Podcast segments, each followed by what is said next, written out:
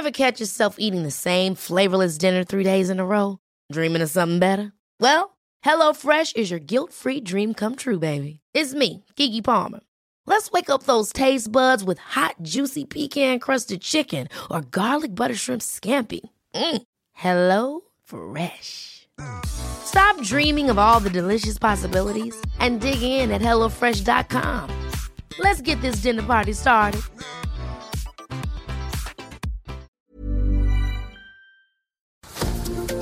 Heraldo Media Group presenta la información y el entretenimiento que usted necesita para estar enterado, también en su descanso. Informativo El Heraldo Fin de Semana con Sofía García y Alejandro Sánchez por El Heraldo Radio. Con la H que sí suena y ahora también se escucha. 9, 8, 7, 6, 5, 4. Command engine start. 2, 1. Yo fui espiado, pero me siento con mi conciencia tranquila. Y si me han espiado durante 40 años, creo que saben todos muy bien que toda mi actividad pública ha sido limpia. E incluso podría decir que en una ocasión me salvó la vida. Todavía no hay algo grave en la afectación de niños por COVID de ninguna variante. No es un asunto grave.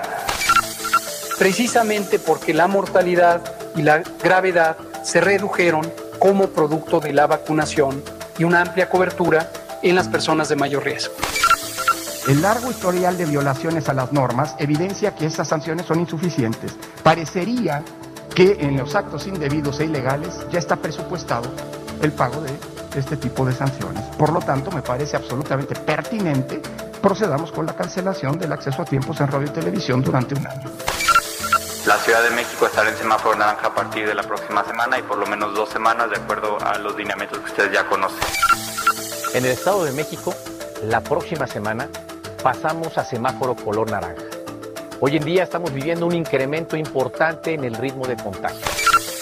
Para la próxima semana, para el día martes, tendremos ya la vacunación de primera dosis completa para las personas de 30 y más.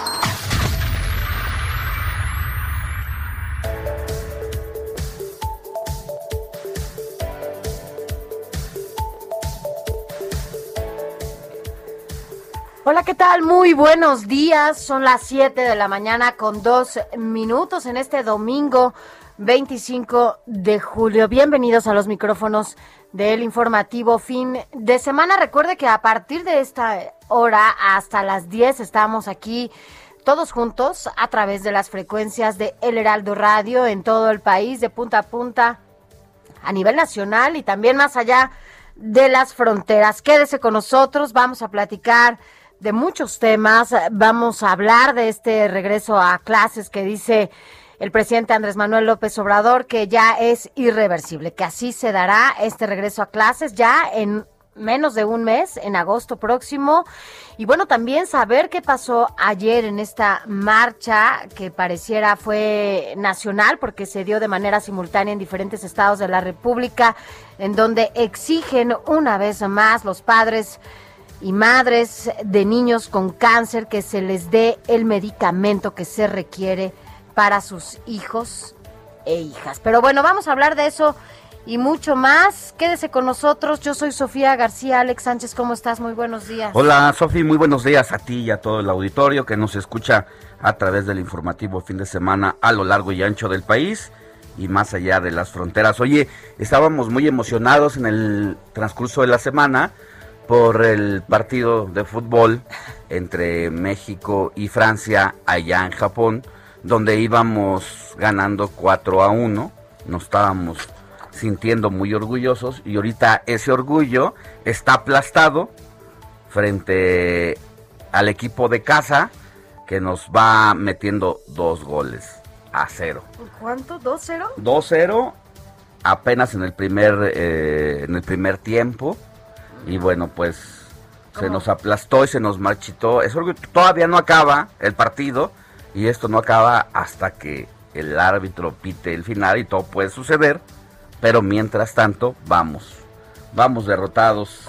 Dos goles contra cero, ¿cómo ves? Malas noticias, ¿no? Así que para quien se esté despertando, que le digas que vamos perdiendo. Pero bueno, lo importante es que ojalá se estén tomando un cafecito, ya estén despertando, nos estén sintonizando y se queden con nosotros hasta las 10 de la mañana, ¿no? Así es, Sofi, son las 7 de la mañana con 5 minutos y también por otro lado hay mucha información en el, en el informativo de fin de semana vamos a estar dando todos los pormenores. Ya sabes, el COVID-19 por fortuna, por, por mala fortuna, mejor dicho, sigue siendo noticia, seguimos estando atentos a lo que pase y entendiendo la nueva normalidad, ¿no? Porque estos semáforos epidemiológicos que han cambiado respecto a como los conocimos. Ya, así es, ya no es. ¿Te acuerdas antes en naranja cómo nos tocaba estar? No, pues el semáforo como cualquier semáforo. Ajá. Si es rojo, es porque no avanzas. Si es verde, es porque transitas con toda normalidad. Si es naranja, es porque, atención, algo está pasando. Y ahorita estamos así. Con ese color naranja en la Ciudad de México y en el Estado de México, que es donde el COVID-19 ha pegado con mayor dureza, pero ya lo hacemos con ese, ese semáforo naranja, con otra, con otra variante que es, es actividades de color verde. Ya lo hemos platicado, pero pues es importante destacarlo nuevamente. Así es, vamos a platicar de esto y mucho más. ¿Usted qué opina, qué piensa de este cambio de color en el semáforo epidemiológico y que se sigan llevando actividades pues como si estuviéramos en verde, ¿no? Pareciera que lo vemos de diferente colores como el vaso medio lleno, medio vacío, dependiendo desde donde uno esté ubicado. Pero bueno, cuéntanos qué opina qué piensa, cuáles son las medidas sanitarias que usted está tomando, porque además no debemos relajarlo, independientemente de que las autoridades vean eh, los colores del semáforo epidemiológico diferente, nosotros tenemos una gran responsabilidad como ciudadanos y es no, no relajarnos en las medidas sanitarias, usar el cubrebocas, mantener la sana distancia, lavarnos las manos de manera frecuente y bueno, en la medida de lo posible salir lo menos que sea. Así que bueno, vamos a platicar de esto y mucho más que está pasando en el país, también a propósito del COVID y muchos y muchos temas más aquí en el informativo de fin de semana. Por lo pronto, arrancamos rápidamente con un resumen de noticias. Informativo El Heraldo fin de semana. Lo más importante en resumen. Bueno, después de más de un año y medio en medio de esta pandemia, por fin se hace obligatoria el uso del cubrebocas, así lo dio a conocer la Secretaría de Salud al modificar los criterios con los que ahora regirá el semáforo epidemiológico. Y en otra información, de acuerdo con el lineamiento para la estimación de riesgos del semáforo por regiones COVID-19, en el color amarillo y naranja será obligatorio el uso de cubrebocas en espacios públicos cerrados. Esto como semáforo verde se recomendará su uso en los espacios públicos cerrados y sin posibilidad de mantener sana distancia, mientras que cuando el color sea rojo, la recomendación será quedarse en casa. Tuvimos que pasar más de año y medio prácticamente para que el cubrebocas por parte de la autoridad sanitaria se hiciera prácticamente obligatorio y aún sin el llamado de la autoridad para usarlo, somos, de acuerdo a una investigación, de, los países que más usa el cubrebocas a pesar de que no fue una obligación por parte de la autoridad sanitaria, sino que lo hicimos por convicción propia y porque en otros lugares, medios como el Heraldo Media Group, hicimos una promoción y una campaña de la necesidad de usar el cubrebocas para aminorar los contagios en el país. Así es. Y bueno, a propósito, a propósito, México suma 238.316 defunciones ocasionadas por este coronavirus COVID-19. La Secretaría de Salud detalló que el país acumula 2.741.983 nuevos casos. Y este sábado arribaron al Aeropuerto Internacional de la Ciudad de México dos millones de vacunas anti-COVID correspondientes a la farmacéutica Sinovac. El lote proviene de Beijing, China, y con este cargamento México ha recibido 18 millones de vacunas por parte de Sinovac, mismas que han sido empleadas en la campaña de vacunación emprendida por el gobierno. Ahora habrá que ver porque esta es la vacuna que le pusieron a los maestros, ¿no? Y maestras y que en teoría tenía una duración de seis meses, los cuales ya se están cumpliendo y ahora que el presidente y parte del gobierno federal estimulan el regreso a clases a las aulas, pues todavía no se ha dicho con claridad qué va a pasar con esos maestros a los que ya se les está venciendo prácticamente la vigencia de la vacuna. Y mira, a propósito también llueve, truene o relámpague, se abrirán las escuelas del país a finales del mes de agosto. Así lo adelantó el presidente Andrés Manuel López Obrador en su primer día de gira por Veracruz. El mandatario explicó que ya hay un plan para mejorar la situación de los planteles educativos en México. Y en otro tema, América Latina debe explorar la creación de una unión política y comercial similar a la de la Unión Europea y procurar una relación estrecha con Estados Unidos para fortalecer a todo el continente. Esto lo planteó el presidente Andrés Manuel López Obrador al conmemorar el natalicio de Simón Bolívar. Y mira, en más información, el Instituto Nacional de Transparencia, Acceso a la Información y Protección de Datos eh, Personales, el INAI, publicó información sobre intervenciones de comunicaciones privadas y el caso Pegasus en su micrositio.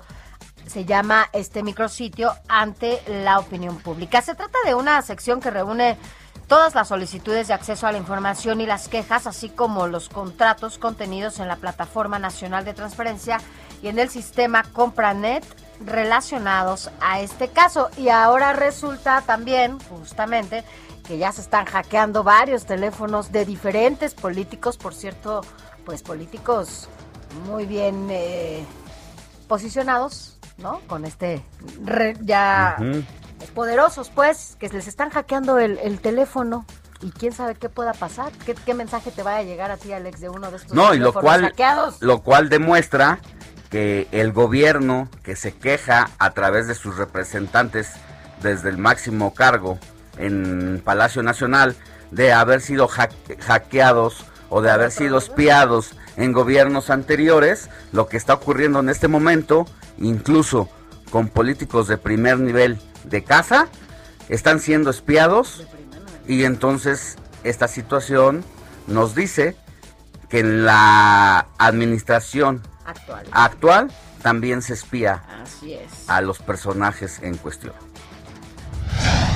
y aprobó el Instituto Mexicano del Seguro Social una prórroga en materia de subcontratación. La decisión del Consejo Técnico del IMSS permite salvaguardar derechos de los trabajadores y de sus familias, así como apoyar a patrones o sujetos obligados en el cumplimiento de sus obligaciones en materia de seguridad social. En más información, eh, México solicitó una revisión de las reglas de origen para el sector automotor, ya que la interpretación que hace Estados Unidos a su implementación no es lo que se negoció en la firma del Tratado México, Estados Unidos, Canadá, así lo informó la Secretaría de Economía. Hay en una fosa clandestina con 90 bolsas con restos humanos en Santa Ana, Jalisco. Esto de manera preliminar, se trata de 15 víctimas, de las cuales 5 ya estarían preidentificadas con identidad, informó Blanca Jacqueline Trujillo, fiscal de personas desaparecidas allá en la entidad en Jalisco. Y vámonos a información internacional. Desde Italia, pues se informa que las inscripciones para vacunarse contra COVID-19 aumentaron 200% en las últimas 24 horas. A partir del 6 de agosto, el país europeo obligará a su población a tener Green Pass, que fungirá como un certificado para tener acceso a eventos masivos, ya sea deportivos, conciertos, restaurantes, bares, museos o cines, que al final yo creo que esto es lo que va a pasar en todo el mundo. Vamos a tener un pues un estilo Green Pass, un, un pase pues que nos permita justamente tener la certeza de que ya se aplicó la vacuna.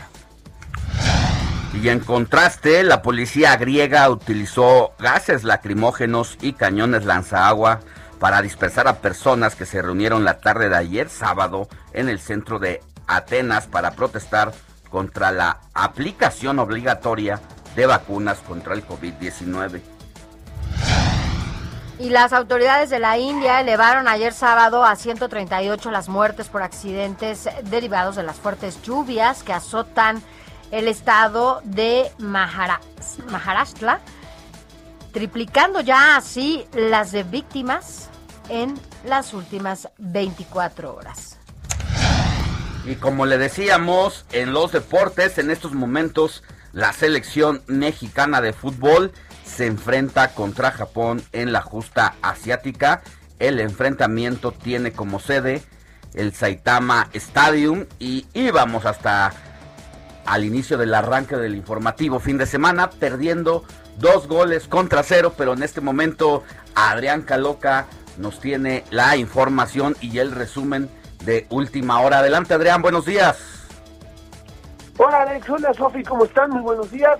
Así es, como bien lo mencionabas, se está desarrollando en este instante el partido en fútbol varonil entre la selección mexicana y Japón. El marcador es el mismo que el que tú estabas mencionando hasta este instante, dos goles por cero a favor de la del representativo asiático, pero no solamente son ellos, sino que en estos instantes también está la gimnasta mexicana Alexa Moreno en pleno desarrollo de su, sí, igual de su participación y en estos instantes, pues lamentablemente parece ser que no le fue muy bien, estamos a espera aún de, de sus resultados, de sus números, pero también con esperanzas de que pueda pasar a finales de ya sea del All Around que es el conjunto, digamos, de, los aparatos en los que se desarrolla o de manera individual en cada uno de ellos. Estamos en espera de, eso. También en estos instantes la selección de softball femenil está enfrentando a su similar de Italia y está ganando hasta este instante las mexicanas 4 por 0, pero también está en pleno desarrollo el partido. Toda la actividad te la estaremos pues eh, eh, comentando más adelante con los resultados finales, Alex, Sofi. Qué historia personal la de Alexa, Moreno, ¿no? Un poco por su rompió con todo aspecto físico de que no es la clásica eh, gimnasta espigadita, eh, no es una mujer eh, con un cuerpo más robusto, pero que a muchos de sus críticos les ha callado la boca con sus resultados deportivos. Para mí, la verdad es que es una de las mejores gimnastas que hemos tenido. Yo me considero su fan. La verdad es que me encanta Alexa. Yo espero que tenga éxito en esta pues, en esta disciplina, sobre todo allá en Japón, y ojalá le vaya muy bien. Sí, justo a partir de las seis y media empezó su participación ¿no? Eh, el día de hoy. Así que, pues ya más tarde nos, nos dices, Adrián, cómo le fue, si pasó o no pasó. Y de todas maneras, bueno, el, el hecho de que esté Alexa allá rompiendo con todos estos paradigmas y con todos estos... Eh, pues críticas, incluso, como lo decías Alex, de mucha gente que no, solamente porque no era el estereotipo de gimnasta a la que muchas personas están acostumbradas, bueno, pues se pronunciaba, ¿no? No, no a favor, pues, de, de Alexa. Indudablemente, Sofía, claro que sí, la verdad es que ya es un gran logro, sobre todo porque es la primera gimnasta mexicana en la historia con estos números, ¿no? Y con este alcance. Entonces, pues, como bien lo mencionas, sea cual sea sus resultados, ya está haciendo historia para nuestro deporte nacional. Vamos a ver más adelante qué tal va y si logra llegar a las finales. Muy bien, Adrián, muchas gracias. Nos escuchamos más adelante. Gracias a ustedes, claro que sí. Muy buenos días. Buen día. Buen día. Vámonos ahora con Moni.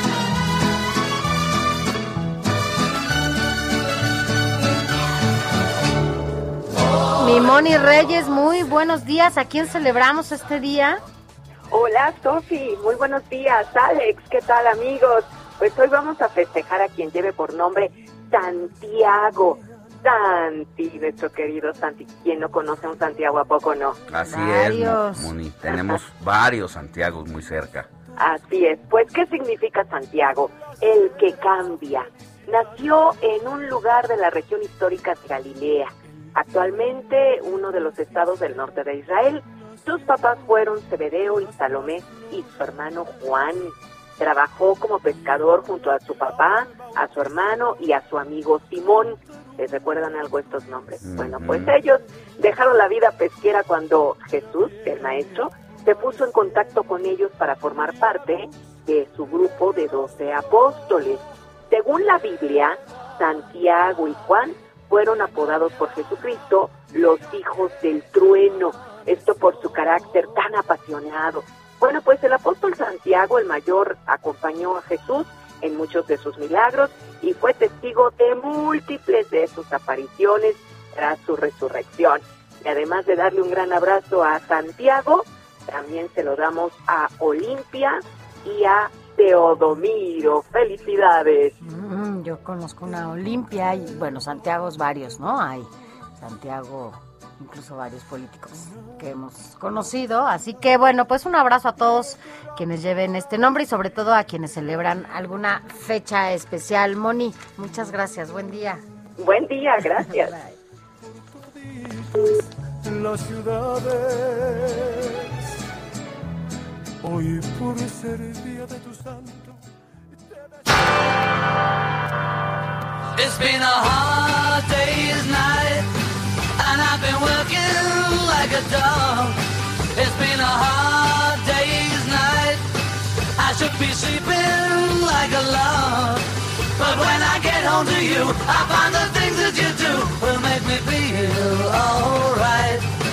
You know I work. Pues estamos escuchando a los Beatles, A Hard Day's Night, porque justamente un día como hoy, pero de 1964, se va a conocer este tercer álbum del cuarteto de Liverpool, los Beatles, titulado A Hard Day's Night, y que bueno, pues justamente se inicia así una carrera de 21 semanas consecutivas en el sitio número uno de las listas de popularidad del Reino Unido. Por ello, por ello estamos escuchando esta canción y a los Beatles con A Hard Day's Night.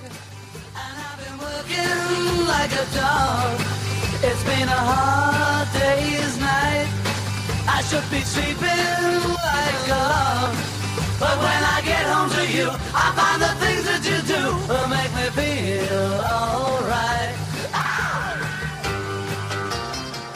Pues ahí está el cuarteto de Liverpool, justo en este dominguito, 25 de julio. Por si usted ya se está tomando despertar un con, con este cuarteto, la verdad es que siempre, siempre es rico y prácticamente saludable, mi Sofi, porque dan ¿Te ganas gusta? de mover el esqueleto a esta con hora. este cuarteto. Sí, Muy sí, sí. bien, muy bien. Y con un cafecito, o no, Quique, porque Quique yo lo veo muy tranquilo y muy despiertito. Se me hace que ya se tomó como varios cafés. Ahorita vamos a ir nosotros por uno, porque bueno, no se ve la intención, ¿eh? No se ve la intención, Quique. Pero bueno, ¿qué vamos a tener hoy, Alex? Vamos a tener varios temas, ¿no? Mira, eh, Sofi, lo que está pasando en el mundo, en lugares como Francia, donde incluso ha habido protestas en contra de que la autoridad federal eh, pida su carnet de vacunación a los eh, franceses para que puedan ingresar a ciertos lugares públicos. Y esta situación ya se analiza eh, implementarse por lo menos aquí en Jalisco. Y vamos a hablar con el secretario de salud Fernando Petersen para que nos platique por qué eh, su gobierno está analizando tomar esas medidas drásticas y pedir un certificado de inmunización o una prueba de PCR negativa con 48 horas de antigüedad para entrar a bares, restaurantes y centros de recreación. Pues es una buena decisión. A ver qué nos dice. Ojalá lo replicaran en varios eh, lugares de este país porque pues hay gente que no quiere usar el cubrebocas, que no se cuida y que menos se vacuna. O sea, hay gente que se está resistiendo a Y que esto tiene que ver un poco con lo que decíamos al arranque de este informativo, de que sí estamos en estado de alerta sanitaria, semáforo naranja o rojo en algunos lugares, pero con actividades de color verde. Entonces, para no cerrar y no sacrificar a la economía, por lo menos pedir el carnet de inmunización. Vamos a una pausa, no se vaya. Continuamos con mucho más aquí en el informativo fin de semana. La noticia no descansa. Usted necesita estar bien informado también el fin de semana. Esto es Informativo El Heraldo Fin de Semana.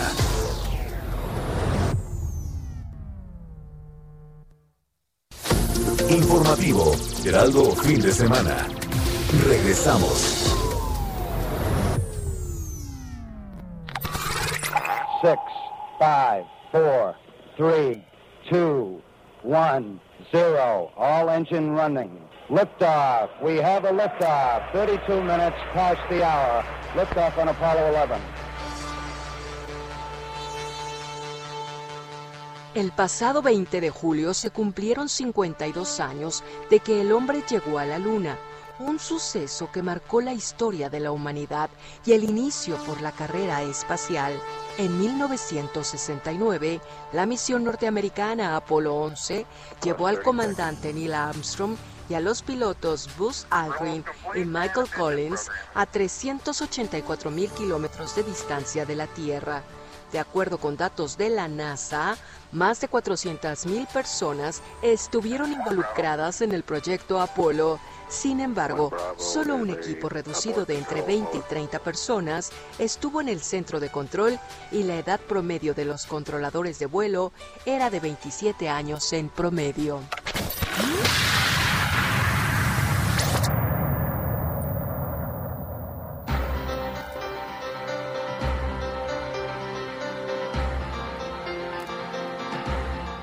Siete de la mañana con 31 minutos, hora del centro del país. Gracias por continuar con nosotros. Recuerde que vamos a estar hasta las 10 de la mañana, como cada fin de semana, todos juntos en las frecuencias de El Heraldo Radio a nivel nacional, aquí en el informativo fin de semana.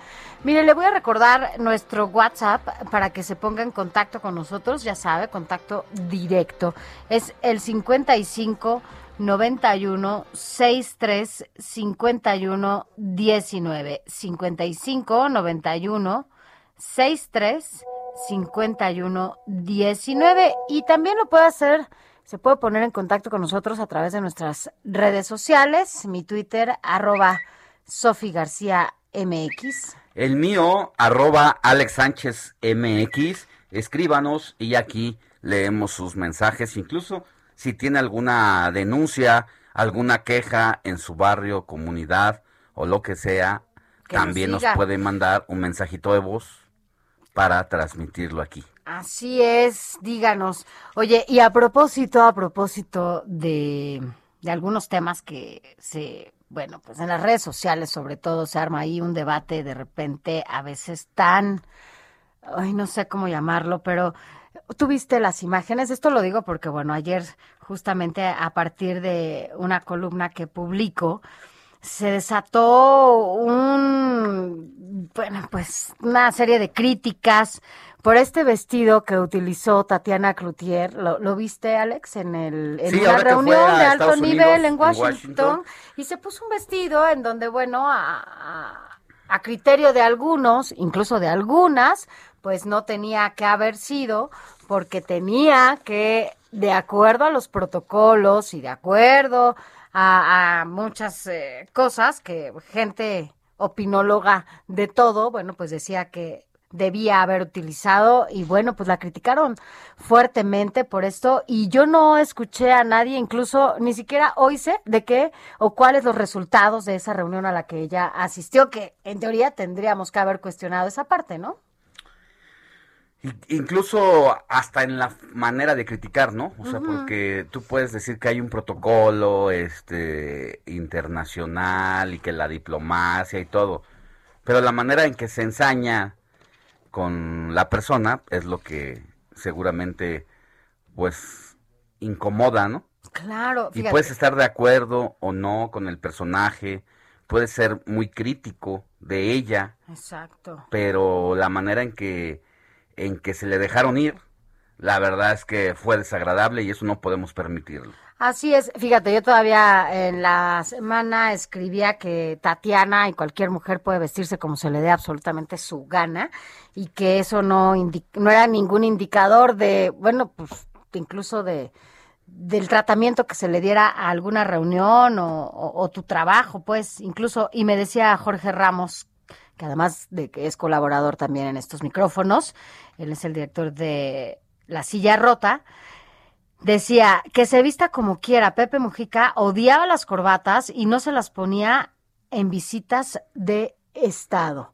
Entonces, bueno, yo no entiendo la relevancia de un vestido cuando lo importante justamente es lo que se trata en esas reuniones. Así que, bueno, pues yo no sé qué piense usted, pero para mí un vestido es irrelevante. Así las, las cosas, Alex, pero bueno, pues se quedaron ayer varios mensajes también que nos que nos escribió la gente. Gracias de verdad por escribirnos. A veces no nos da tiempo de leerlos todos, pero de verdad agradecemos muchísimo que usted sea, bueno, pues nuestro principal compañero y compañera en estos micrófonos durante tres horas en el informativo fin de semana, ¿no? Así que bueno, pues varias, varios mensajes de, de esos que ayer nos enviaron y que se quedaron en el, ahí en el, en, el WhatsApp. Uno de ellos decía, hubiera estado interesante saber cuánto costó eh, o cuánto costó de los cubrebocas, sobre todo cuánto dinero les dieron a las personas que los elaboraron. Las empresas siempre sacan mayor beneficio que los artesanos. No sé. Ah, esto por el, lo que presentamos ayer sobre un diseñador Ah, sí, que había realizado o que elaboró un vestido de novia a partir de cubrebocas usados. Así es. Nos escribe Alberto Cava. Muchas gracias, Alberto. Dice que Sofía y Alex me tienen informado. Gracias.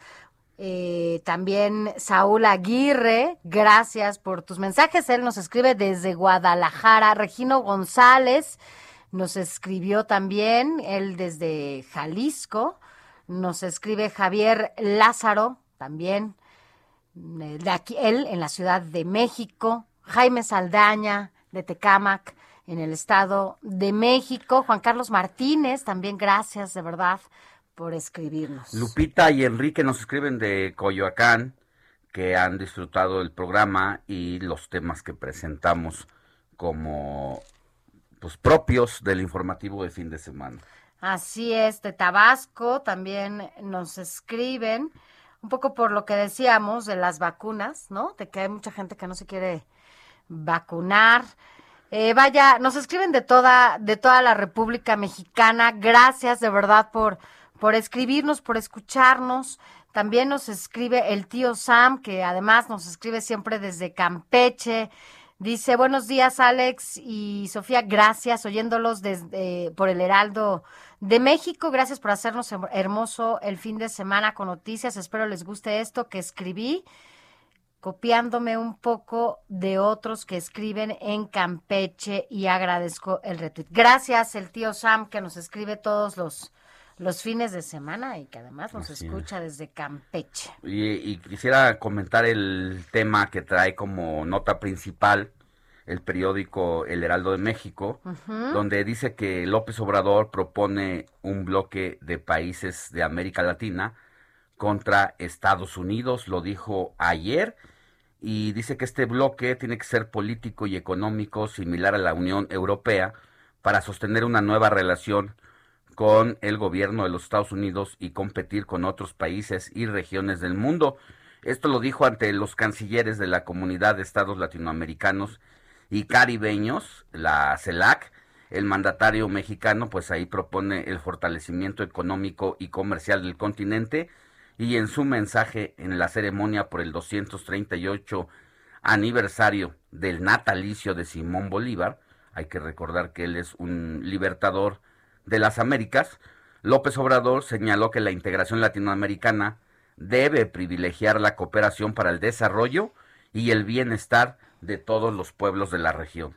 Es interesante este, este mensaje que da porque nos habla y revela prácticamente la falta de asociación y de intereses compartidos con el gobierno de Joe Biden. Así es, esto lo destaca el Heraldo en su primera plana y mire, también justamente es un tema al que nosotros hemos sido, bueno, pues muy insistentes porque sin duda nos ocupa y hay que atenderlo y es la manera en la que se ha incrementado el contagio del COVID-19 y por lo menos en esta semana, lo que también destaca el Heraldo de México es que se contagiaron 63.082 tan solo en una semana. Así que bueno, pues esto es importante porque los números de contagio habían bajado y esta semana de manera significativa se incrementaron. Incluso llegamos a 16 mil, un poquito más de 16 mil el jueves, creo que fue cuando tuvimos este pico de contagio. Así que, bueno, de verdad, cuídese mucho. El Heraldo es, está también emprendiendo otra campaña en donde decimos póngase el cubrebocas, porque sí sirve y es lo que a muchos y a muchas nos ha salvado justamente de no contagiarnos. Así que bueno, pues ello. Y también, Alex, justamente a propósito del COVID, tú en esta primera plana se destaca contra las cuerdas. ¿Qué tienes en contra las cuerdas? Bueno, un poco planteamos las distintas voces en torno al regreso a las aulas. Por un lado, el presidente de la República ha dicho que va ayer, que va on- porque va el regreso a clases a las aulas y en este momento también pues hay voces discordantes tanto de epidemiólogos, científicos o investigadores respetables que ponen en entredicho esa decisión gubernamental o quienes se dedican a los temas de especialidad de la niñez, pues dicen en todo caso que tiene que ser un regreso a clases distinto al que conocimos como cuando estábamos libres de COVID y que tiene que ser parcial, gradual, de pequeños grupos, que algunos se queden en casa y otros vayan poco a poco haciendo la presencia en los salones. Así que ha sido todo un debate, sobre todo porque el regreso a clases está programado para finales de agosto y pues es prácticamente cuando dicen los expertos que es cuando podríamos estar En más mal pico. en temas de contagios de COVID-19. Usted que nos escucha, ¿qué dice? ¿Deben devolver los pequeños a las aulas o hay que esperar más? Porque también la otra parte que señala el presidente López Obrador es que si no se enferman de COVID los niños, se enfermarán emocionalmente por este encierro que Sin están duda. viviendo. Claro que el tema de la salud mental es importantísima, sobre todo para, para estas nuevas generaciones y no solamente para ellos, para toda la gente, incluso para usted que nos está escuchando, cuánto ha repercutido el hecho de estar encerrado. A lo mejor ahora sí salimos un poco más y tenemos que hacerlo por cuestiones de trabajo, porque ya tenemos que salir por la comida, porque las cosas han cambiado, sí, y incluso nos hemos acostumbrado a este virus, pero no tenemos que modificar nuestras medidas sanitarias, ni cambiar en lo absoluto, ni bajar la guardia, porque además eso, la relajación de estas medidas ha hecho que, pues que cada vez sea más el contagio. Así que, pues usted, como dice Alex, eh, ¿Qué, ¿Qué opina? ¿Qué piensa? ¿Está de acuerdo en que se lleve a cabo este retorno a las aulas? Aunque puede ser de manera gradual. Hay muchas escuelas eh, públicas que ni siquiera están en condiciones de que los niños regresen a las aulas, no se les ha dado el mantenimiento necesario a los salones de clases para que los niños puedan tener este retorno seguro a su escuela, no hay la infraestructura necesaria para que los niños puedan estar tomando esta clase con sana distancia, en donde no haya pues eh, riesgos ni para los niños ni para sus eh, familiares, incluso para los maestros. Esta vacuna Sinovac, que fue la que le aplicaron a los maestros y a las maestras, eh, entiendo, Alex, que tenía una vigencia por lo menos de seis meses y muchos maestros que fueron los de los primeros que se vacunaron, pues ya están cumpliendo con esa con esa vigencia. Ya pasaron esos seis meses y bueno, pues ¿qué se está pensando? ¿Se hará una segunda vacunación para los maestros para que estén en un retorno seguro a clases o qué va a pasar, no? Están contratando un nuevo lote de vacunas, precisamente chinas, para que lleguen a México y eso es lo que vamos a ver si están consideradas justo esas vacunas para el sector de los trabajadores de la educación. a punto de cumplirse seis meses pues a ver si les van a poner esa misma vacuna. vacuna o les van a poner otra vacuna. Así es, y bueno, lo que sí es un hecho es que esta semana ya empieza la vacunación para los chavos, para jóvenes, eh, las y los jóvenes que tienen de 18 años en adelante. ¿Por qué? Porque es el grupo ahora de población más vulnerable y quienes se han visto más afectados en este en este contagio y para ello agradecemos que esté con nosotros a la secretaria de Salud del Gobierno de la Ciudad de México, a Oliva López Arellano, secretaria, porque arrancan ya esta semana con los jóvenes con la vacunación aquí en la Ciudad de México con los chavos de 18 años o más. Buenos días, cuéntenos cómo va a estar. Buenos días, este Sofía. Muchos saludos a ti y a tu auditorio. Efectivamente, son muy buenas noticias. Podemos ya empezar este grupo, que es un grupo prioritario en este momento por la dinámica de la propia pandemia. Y vamos a iniciar con cinco alcaldías el martes y se suma otra más el miércoles. Entonces vamos a estar vacunando de 18 a 29 años, la población de seis alcaldías. Con esto estimamos poner en una semana un poco más de 600 mil dosis y también estar eh, vacunando de primera dosis al 30-35% de las personas de este grupo de edad. Entonces, vamos bien en la Ciudad de México en términos de vacunación, vamos avanzando. Ya tenemos esquemas completos de, de mayores de 50, de 50 años y eh, ahora avanzamos con este grupo prioritario. También en 30-39 ya tenemos esquemas de primera dosis y eh, de 40-49 también y ya hacia agosto estaremos poniendo segundas dosis en este grupo cuando se cumpla el periodo entre primera y segunda dosis. Secretaria, buenos días. Soy Alejandro Sánchez. Preguntarle, eh, en el caso de la campaña de vacunación en la Ciudad de México, donde eh, precisamente la propagación del virus ha sido eh, respecto a todo el país uno de los lugares de mayor eh, propagación y contagio. Decirle al mismo tiempo o preguntarle cómo va el tema de la campaña de vacunación respecto a otros estados, qué tan avanzados, qué porcentaje está y precisamente por tratarse de estas poblaciones más de más, más juvenil, qué tanto ha considerado eh, el gobierno la disposición de los jóvenes a vacunarse? Bueno, vamos bien en términos de porcentaje. Ya tenemos 76% de personas vacunadas, por lo menos con una dosis en la ciudad, mayores de 18 años, porque hay que considerar que vacunamos personal educativo y personal médico también. Y ahí hay personas que eh, son menores de 30 años, pero ya fueron inmunizadas por su actividad profesional. Eh, vamos bien y también este grupo sí creemos que puede tener un poco más de, digamos, de, eh, no resistencia, pero sí no tanto interés como otros grupos en vacunarse. Pero vamos a estar insistiendo a través de redes, de mensajes. Es importante que nos vacunemos todos porque también con esto le cerramos el paso a las variantes, le cerramos el paso al contagio y a las formas graves, sobre todo a las formas graves, y reducimos el riesgo de contagio. Ya. Las vacunas previenen con todas contra la todas las aprobadas en el país y en la ciudad contra las formas graves y reducen también la posibilidad de contagio. Eh, secretaria, mm, ¿cuáles son estas cinco alcaldías con las que van a iniciar esta, este esquema de vacunación para 18 y más?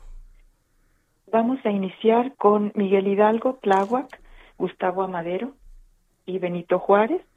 Y el día miércoles se suma Tlalpan también y se suma Iztacalco.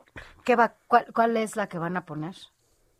Eh, vamos a po- poner la Sputnik en las en cinco, excepto en Tlalpan, donde estaremos poniendo, no, en Tlalpan, Iztacalco estaremos poniendo Sinovac, Ya. Coronavac de la empresa Sinovac. Por otro lado, preguntarle también sobre el tema de el regreso a clases. En la Ciudad de México también está considerado, no hay marcha atrás prácticamente, sino que vuelvan los chavos, los, los niños a la escuela. Eso, ¿cómo lo están considerando ustedes? eh, Bueno, esta es una consideración eh, de nivel federal, tanto de Secretaría de Educación Pública como de Secretaría de Salud. La orientación y la convicción de muchos grupos es que es necesario regresar a clases. Eh, se está diciendo que será un regreso seguro, muy ordenado, paulatino, en forma híbrida también, combinada para ir eh, valorando eh, y con seguridad pero sí es muy importante. Aquí yo quiero señalar que es, ha sido una pandemia muy larga, que ha tenido afectaciones más allá del COVID, también en otros ámbitos de la salud física y psíquica de las personas. Y es muy importante ya ir considerando que esta eh, pandemia eh, debemos enfrentarla en términos de ir construyendo, como se ha planteado en la ciudad, una nueva normalidad y de ir avanzando a una reapertura segura de prácticamente el conjunto de actividades y sobre todo mantener con seguridad las actividades esenciales. La Ya en Secretaría... este momento, sí, ya no estaríamos en condiciones de estar, digamos, prolongando resguardos generalizados, cierres totales, porque también la salud absolutamente depende de que las personas puedan resolver otras necesidades sociales muy importantes como la eh, la posibilidad de tener un empleo, un ingreso, una estabilidad en su trabajo, certidumbre de tener los recursos para resolver estas necesidades. Secretaria, eh, por último, saber si la Secretaría de Salud que usted encabeza aquí en la Ciudad de México está trabajando de la mano con la Secretaría de Educación Pública para justamente pues implementar algunos programas o acciones para que este retorno eh, híbrido o como se vaya dando paulatino sea seguro. Sí, estamos trabajando con la Autoridad Educativa Federal. De hecho, todo el gobierno trabaja, digamos, eh, atendiendo todos los distintos frentes que ha abierto la pandemia.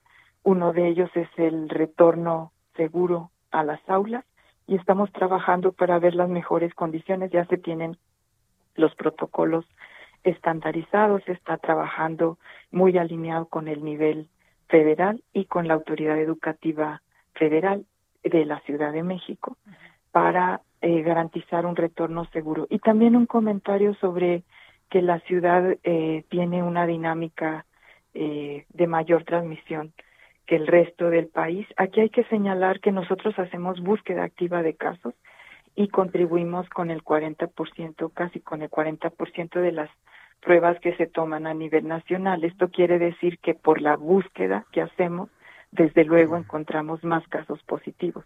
Sí. Para nosotros esto es importante porque nos permite identificar, aislar y desplegar todos los apoyos que el gobierno de la ciudad tiene para atender a las personas confirmadas COVID. Ya. Entonces, esta búsqueda activa es lo que hace que nosotros siempre tengamos muchos más casos. Secretaria, nos queda un minutito antes de irnos a un corte ya informativo, pero eh, preguntarle nada más eh, en el caso de los profesores que ya comentábamos aquí hace rato, eh, ¿qué va a pasar con los profesores a los que ya se les está venciendo la vigencia de la vacuna? ¿Los volverán a vacunar para este regreso a clases con la misma marca de el farmacéutico? Es que esto no es eh, real, todavía no hay una una recomendación de refuerzos de ninguna vacuna, se están investigando y en el caso de Cancino, la información que se dio es una de las ramas de la investigación que todavía se está realizando como en, en el conjunto de las vacunas, pero eh, no se está indicado una, digamos, una dosis a los seis meses. La vacuna Cancino protege contra las formas graves como al resto. No hay una indicación, como el resto de biológicos, no hay una indicación de que se tenga que poner un refuerzo a los seis meses.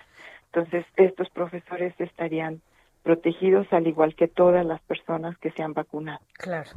Pues estaremos al pendiente de cómo se da todo esto. Por lo pronto, bueno, es importante lo que dice. Ya a partir de mañana eh, inicia la vacunación para los chavos y las chavas de 18 años o más aquí en la capital del país. Oliva López Arellano, secretaria de Salud del Gobierno de la Ciudad de México. Gracias por haber estado con nosotros. Gracias, buen día. A partir del martes. A partir del martes. Gracias. Gracias, secretaria. buen, día. Pues nosotros nos vamos a una pausa, no sin antes decirle que acaba de terminar el partido de fútbol entre México y Japón y aunque México metió un gol, pues ha sido derrotado por Japón 2-1. Pausa y volvemos con más. La noticia no descansa. Usted necesita estar bien informado también el fin de semana. Esto es Informativo El Heraldo Fin de Semana. Informativo, Heraldo Fin de Semana. Regresamos.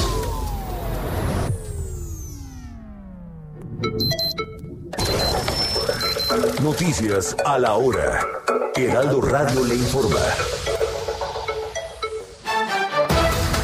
8 de la mañana en punto, la Secretaría de Salud presentó la actualización del semáforo de riesgo epidemiológico bajo una nueva metodología en el cual 64% de los estados están en naranja y rojo, es decir, alto y máximo riesgo de contagio de COVID-19.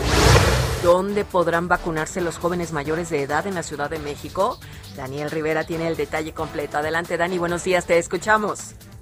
Gracias, Moni. Buen día. Mucha atención porque el gobierno de la Ciudad de México anunció que en la próxima semana aplicará la primera dosis de la vacuna contra el COVID-19 a personas de 18 a 29 años en las alcaldías Miguel Hidalgo, Benito Juárez, Gustavo Amadero, Tláhuac, Tlalpan e Iztacalco. El gobierno capitalino planea aplicar 594.602 dosis entre el martes 27 y el domingo 1 de agosto, logrando inmunizar cerca de 676.675 personas. Las sedes, las sedes donde se aplicará la vacuna será en la unidad habitacional militar El Vergel en Tláhuac, en Campo Marte, en la Miguel Hidalgo, en la unidad de congresos del Centro Médico Siglo XXI, en la Benito Juárez, mientras que en la Gustavo Madero se aplicará en el Centro Cultural Jaime Torres Bodet, la Preparatoria 9 Pedro de Alba y la Arena Ciudad de México. En Tlalpan se aplicará en el Instituto Nacional de Medicina Genómica y la Escuela Nacional Preparatoria 5, finalizando en el Palacio, en el Palacio de los Deportes en la Alcaldía Iztacalco. Hasta aquí la información, Moni. Seguimos informando. Claro que sí, gracias. Buen domingo. Un grupo de paramédicos realizaron este sábado una marcha rodada como homenaje a sus compañeros víctimas del COVID-19. Aunque no existe una cifra oficial, estiman que ya han muerto entre 250 y 300 elementos víctimas del virus SARS-CoV-2 tan solo en la Ciudad de México.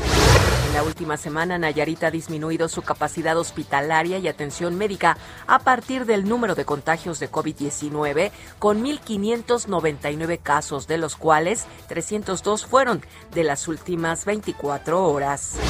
En el mundo, Israel ya se alista en las pruebas clínicas para medir la efectividad que tiene una vacuna oral contra COVID como tratamiento en los humanos. Hasta el momento se sabe que sería aprobada en un centro de Tel Aviv, donde el ensayo contará con dos fases de seis semanas en total y 24 participantes. 10 personas murieron y 45 resultaron heridas después de que un autobús se saliera de la autopista y se estrellara, esto en Croacia. El choque se produjo a las 6 de la mañana cerca de la localidad de Slavonski entre Zagreb y la frontera con Serbia.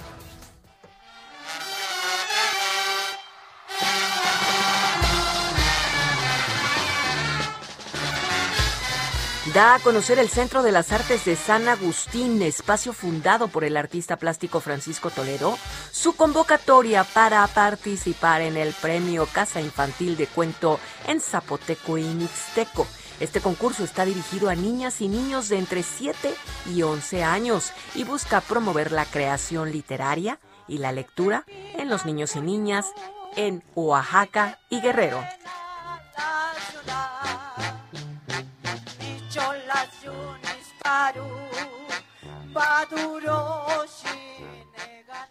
Ocho de la mañana, cuatro minutos. Le invitamos a que continúe en la frecuencia del Heraldo Radio. Le informó Mónica Reyes.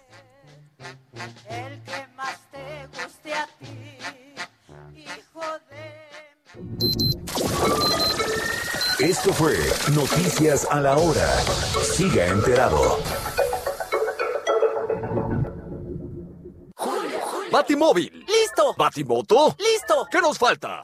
Les falta batidora. Por eso vayan a Soriana, porque pongo todos los electrodomésticos y línea blanca al 30% de descuento. Sí, 30% de descuento. Tú pides y Julio Regalado manda. Solo en Soriana. A julio 30. Aplican restricciones.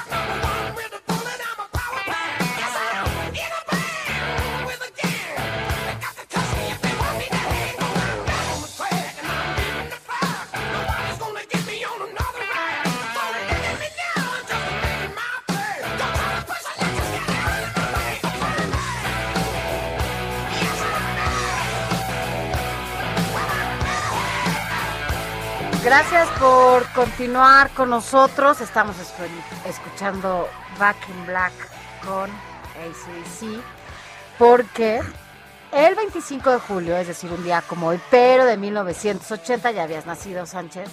Ya, tú ya te vacunaste incluso con las dos dosis. Esta banda de rock pesado, ACDC, lanzó su sexto álbum de estudio titulado Back in Black al ser esta pues la primera producción sin la participación del vocalista escocés Bon Scott. Así que bueno, porque había fallecido justamente ese mismo año, pero en febrero, el 19 de febrero de 1980, y bueno, pues ese mismo año lanzaron este álbum Back in Black, ACDC. Oye, pero antes de irnos a información de otro tipo, tengo que decir yo digo. Lo decíamos al inicio de este espacio, a partir de las 6.30 de la mañana, la gimnasta Alexa Moreno inició su participación allá en Japón y bueno, pues ya clasificó a la final de salto de caballo en la gimnasia artística al clasificar ya por séptima ocasión. Así que, bueno, pues podrá pelear esta gimnasta, Alexa Moreno, por una medalla para nuestro país. Así que bueno, mucho éxito, que bueno, son buenas noticias para Alexa y para nosotros también. Así que, pues, toda la vibra, la muy buena vibra para Alexa allá en Japón. Más adelante platicaremos de esto con Adrián Caloca.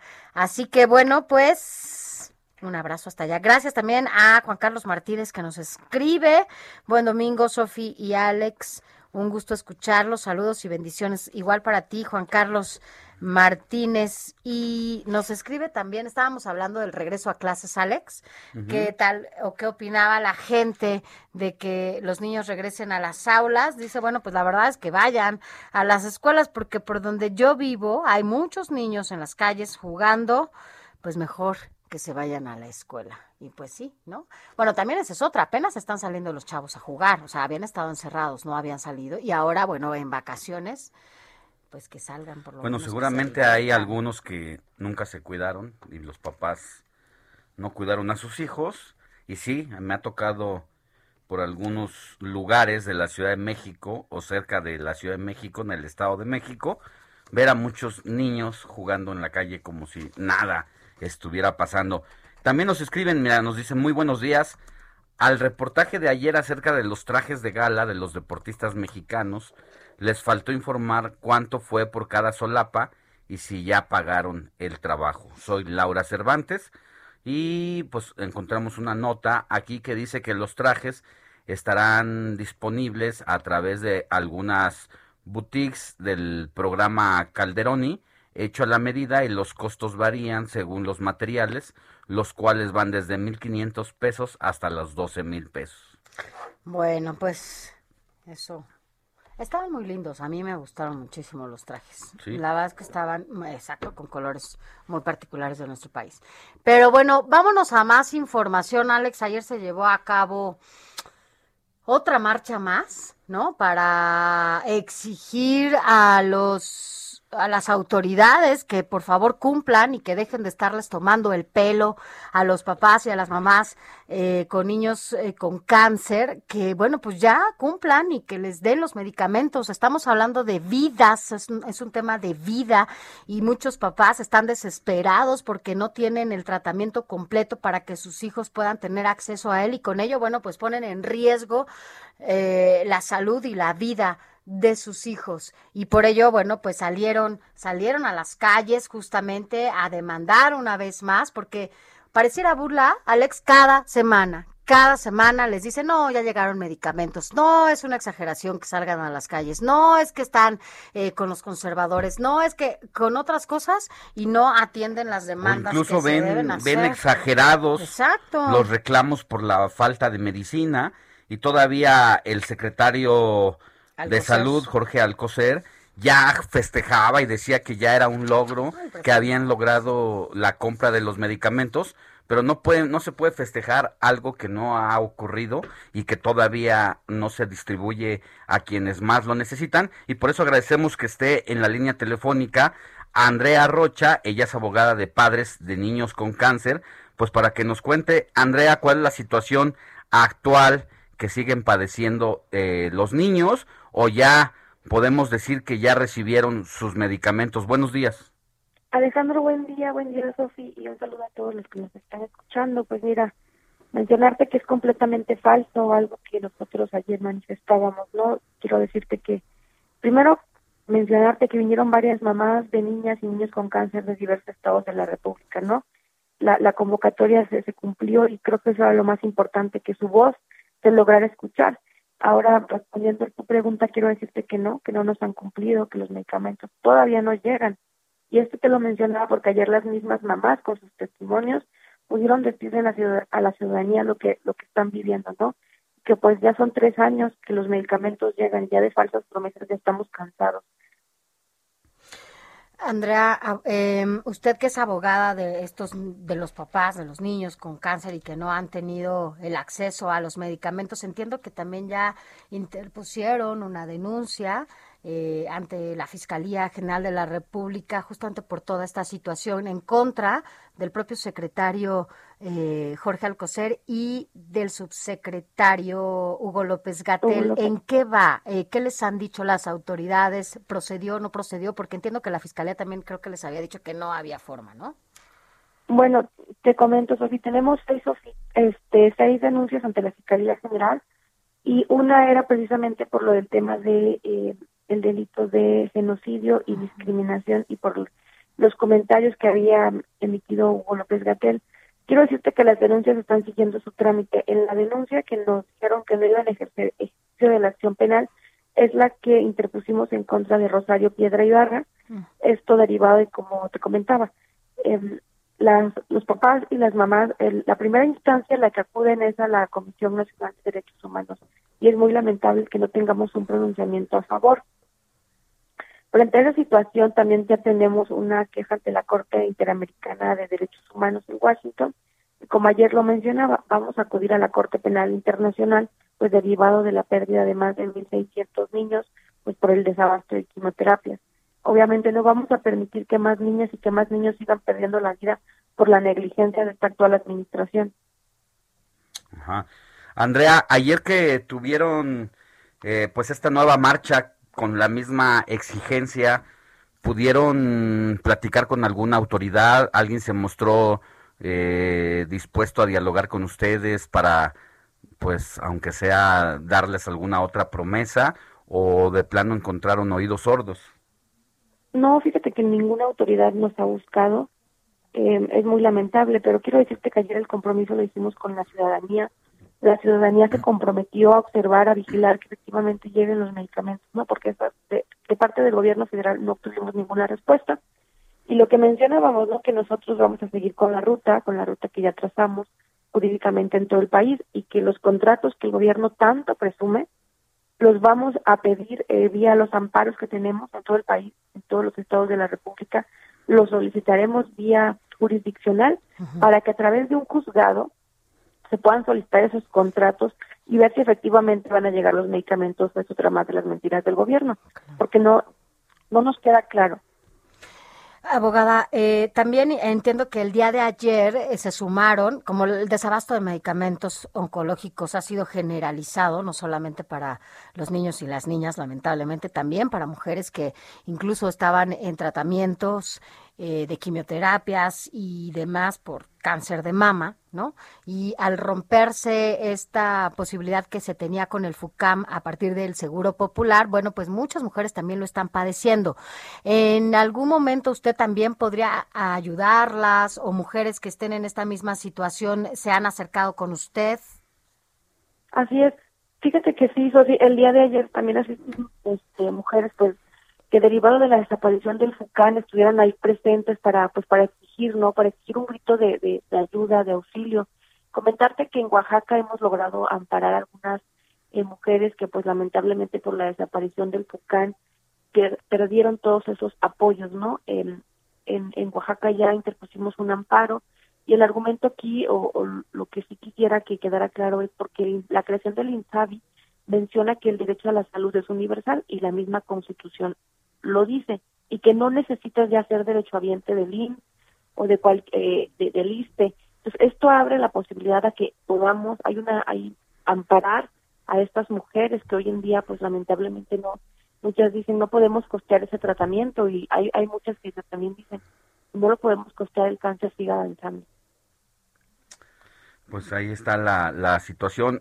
¿Hay alguna otra actividad que tengan ustedes pendientes para seguir haciendo el reclamo hasta en tanto no se cumpla con la exigencia y con lo que pues deben de tener los derechohabientes, derecho los los pacientes también en esta situación ¿qué sigue?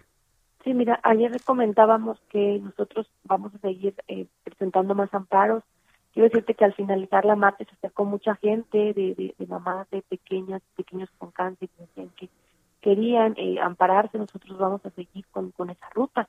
Ya lo que también mencionaba, ¿no? Presentaremos más quejas ante la Corte Interamericana y pues bueno, también entregaremos eh, como tal el oficio al presidente Andrés Manuel López Obrador, al secretario de Salud y al director del INSI del INSABI, pues para que también vía petición, eh, nuestro nuestro derecho eh, conforme al artículo octavo nos puedan escribir también estos contratos que irán irán o ya han ido a, a la mañanera a buscar al presidente no, vamos a ir, vamos a ir ¿Esta semana? que eh, sí, que, que, que acudiríamos para entregar ese escrito formal. Mm.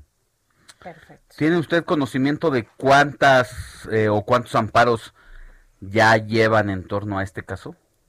Tenemos a 220 niñas y niños amparados en todo el país y estamos por interponer, como te, mencionaba, más amparos, porque pues yo creo que al final ahorita es la ruta que, que ha estado funcionando para que para que eh, las niñas y los niños reciban su quimioterapia. Sí, por lo menos visibilizar la, la situación. ¿La perdimos? Bueno. Ah, no, pensé que la habíamos perdido. Que, que por lo menos, Perdón. sí, por lo menos a seguir haciendo esta exigencia, pues para seguir visibilizando la situación y de que, pues esto de que puede parecer que es una exageración según las autoridades, pues es que simple y sencillamente no tienen el medicamento, así que no puede ser una exageración, un reclamo justo. Así es, eh, se me hace sumamente lamentable las declaraciones de las autoridades cuando es su deber no garantizar el abasto de medicamentos en todo el país y que nada más eh, obtengamos descalificaciones. Yo no sé si perder la vida de un niño o, un- o una niña sea exagerado. Ayer también acudieron muchas mamis que han perdido a sus pequeñitos derivado del desabasto. Entonces, yo no sé si eso sea exagerado porque la verdad se me hace sumamente eh, insensible su comentario, la falta de solidaridad y la falta de hacer su trabajo. Es una Porque falta se- de respeto, No, ¿no? quieren hacer, exacto, no quieren asumir su responsabilidad y nada más se la pasan descalificando y diciendo que ya van a llegar. De verdad, en serio, esas personas yo creo que no merecen estar en el cargo y lo que nosotros nada más estamos pidiendo es que ya cumplan con el abasto de medicamentos en todo el país y que también atiendan a los otros sectores que también se están viendo afectados derivado de su negligencia.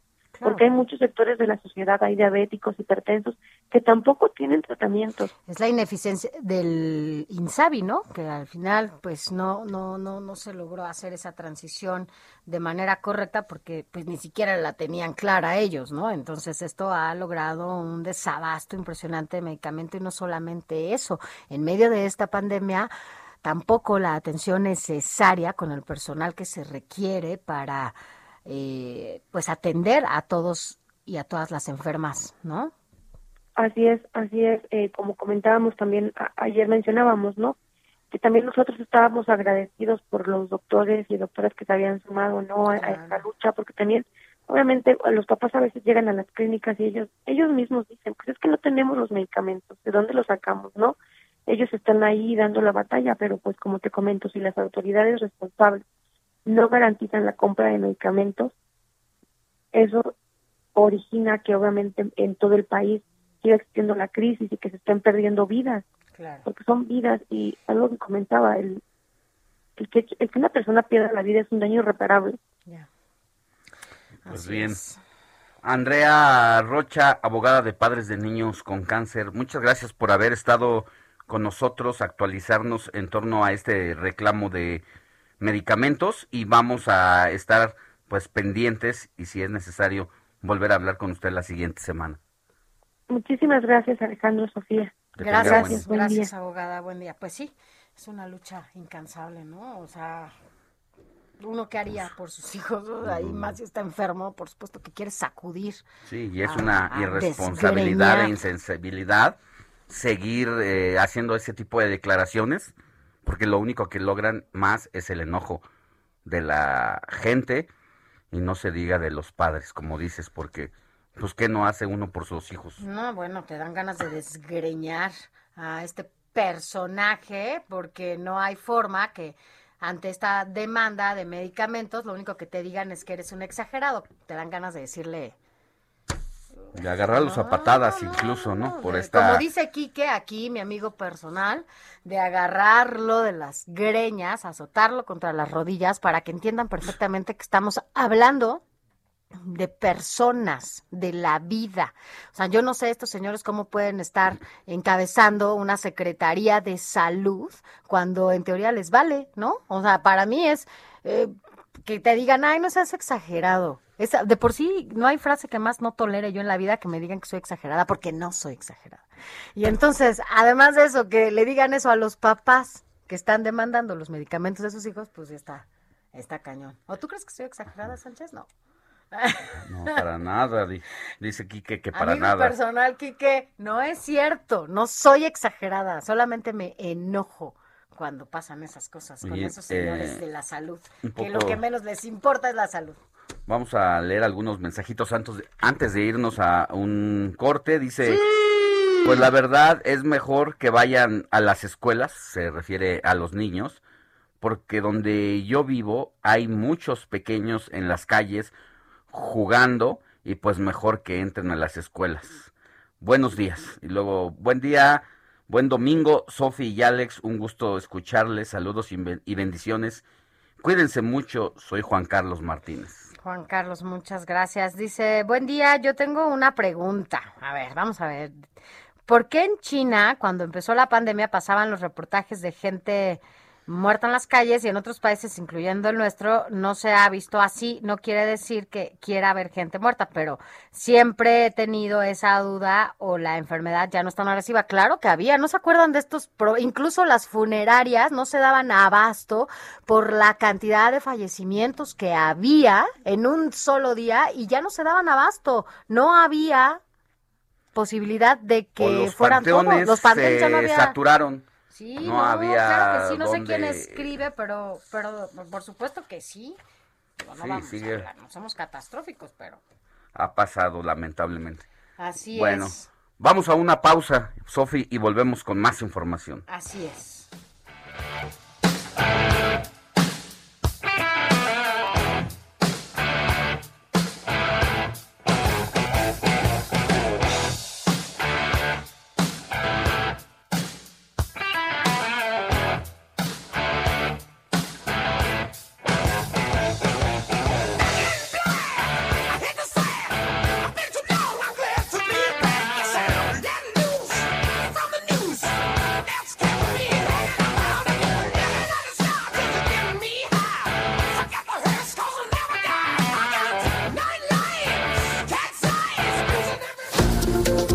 Noticia no descansa. Usted necesita estar bien informado también el fin de semana. Esto es Informativo El Heraldo Fin de Semana. Informativo Heraldo Fin de Semana. Regresamos.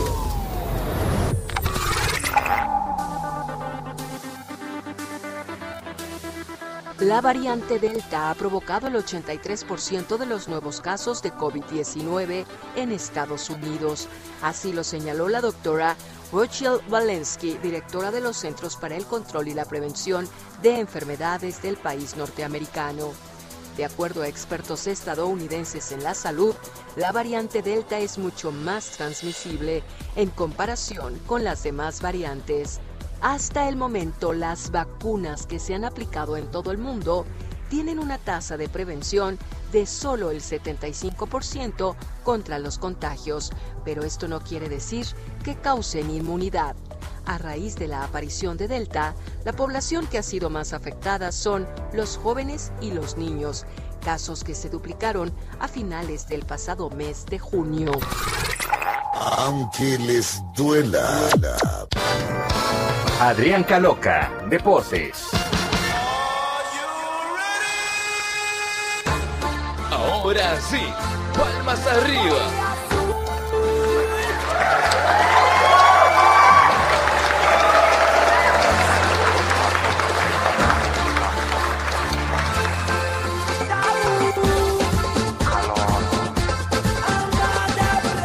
Tomaste los controles, Quique. O sea, estaban no haciéndolo y ahora resulta que como vaca loca, hasta tomas los controles. Solo porque es caloca. Qué barbaridad. Así no se puede. Yo ya me voy.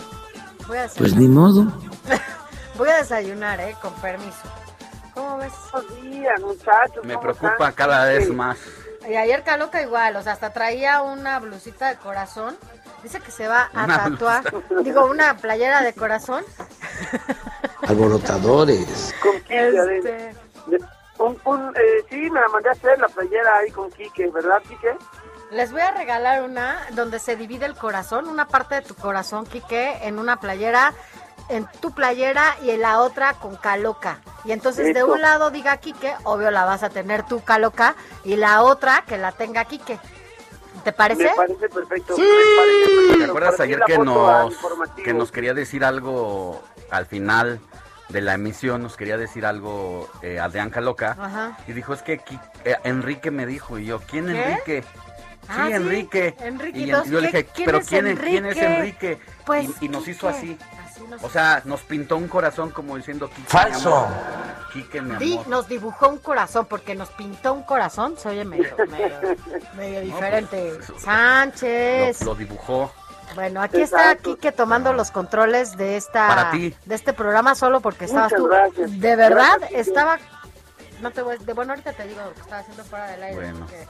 porque- Pero, bueno, ahora sí, pasando con la información seria. con lo que te toca, Caloca. Mi querido Adrián, ya terminó el partido de fútbol entre México y Japón y nos lamemos las heridas.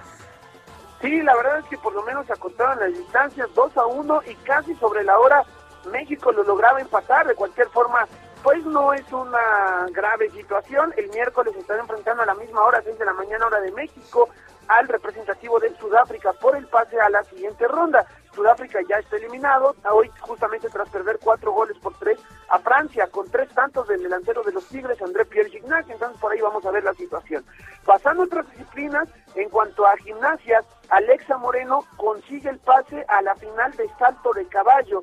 Esto, eh, bueno, es histórico, indudablemente es apenas la segunda gimnasta mexicana en conseguirlo, tras eh, Denis López, que lo hizo allá en la edición de Sydney 2000 pero entonces pues ahí estaremos bastante atentos a lo que haga en la final Alexa Moreno. También en cuanto al softball femenil, la representación mexicana hoy derrotó 5-0 a Italia, con esto consigue también un- una situación histórica, es su primera victoria en Juegos Olímpicos.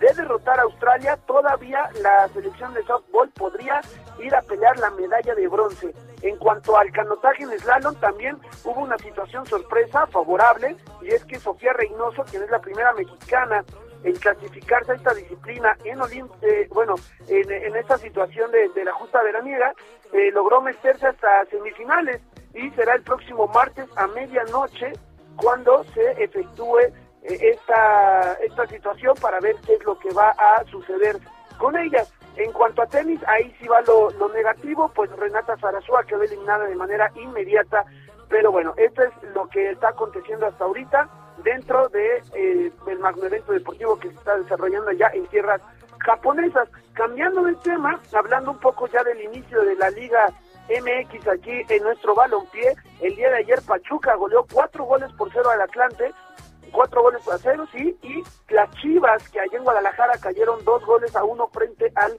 San Luis. Para hoy hay programados tres encuentros. Pumas enfrentará al Atlas a mediodía allá en Ciudad Universitaria. El, el equipo de Sofi, por supuesto, la universidad, que ya habíamos A hablado. puerta ayer, cerrada, de- además. Eso, exactamente, Sofi. Justo, justo. Y los otros dos de hoy será Rayados contra Puebla, allá en Monterrey a las 7 de la noche, y en Tijuana, Cholos contra Tigres a las 9. Para el lunes estará haciendo su debut el actual campeón Cruz Azul en la cancha de la Azteca, 8 de la noche, mañana, insisto, frente a Mazatlán. Y ya nada más para cerrar, ayer la selección mexicana en Copa Oro eh, goleó cu- tres goles por cero a Honduras y con esto ya está avanzando a semifinales. El día de hoy se conocerá a su rival, ya lo estaremos platicando también la próxima semana. Pero por lo mientras, estar muy atento a lo que están haciendo los atletas mexicanos allá en Japón, porque la verdad es que lo están haciendo bastante bien, números bastante positivos y pues igual en redes sociales, por supuesto que en los del informativo también, estaremos ahí informándoles al momento, Sofi, Alex.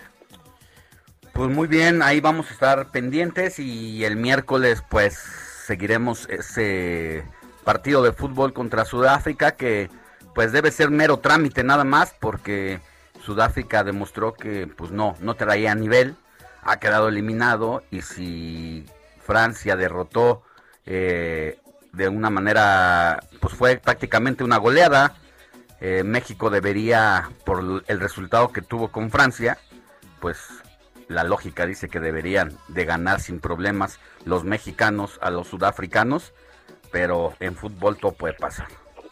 Exactamente, exactamente, Alex, hay que estar atentos y, e insisto, como les digo, ya en redes sociales, en informativo, en la de un servidor, arroba soy Adrián Caloca, ahí vamos a estarles informando para que estén al tanto toda la semana, igual va a haber actividad completa.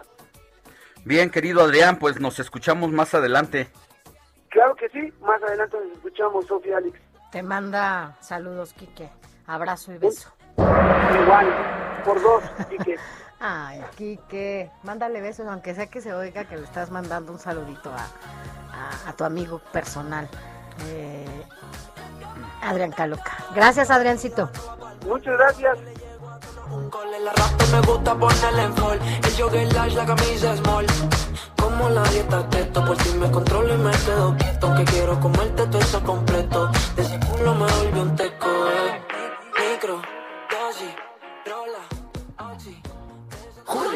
Este año seguro nos llevamos la copa. Si quieres llevarte la copa y el vaso, ve a Soriana, porque pongo todos los vasos, copas, tarros, tequileros, refractarios y vajillas de vidrio al 2x1. Sí, al 2x1. En tienda o en línea, tú pides y Julio Regalado manda. Solo en Soriana. A julio 29. Aplican restricciones. José Luis Enciso. Lecturas.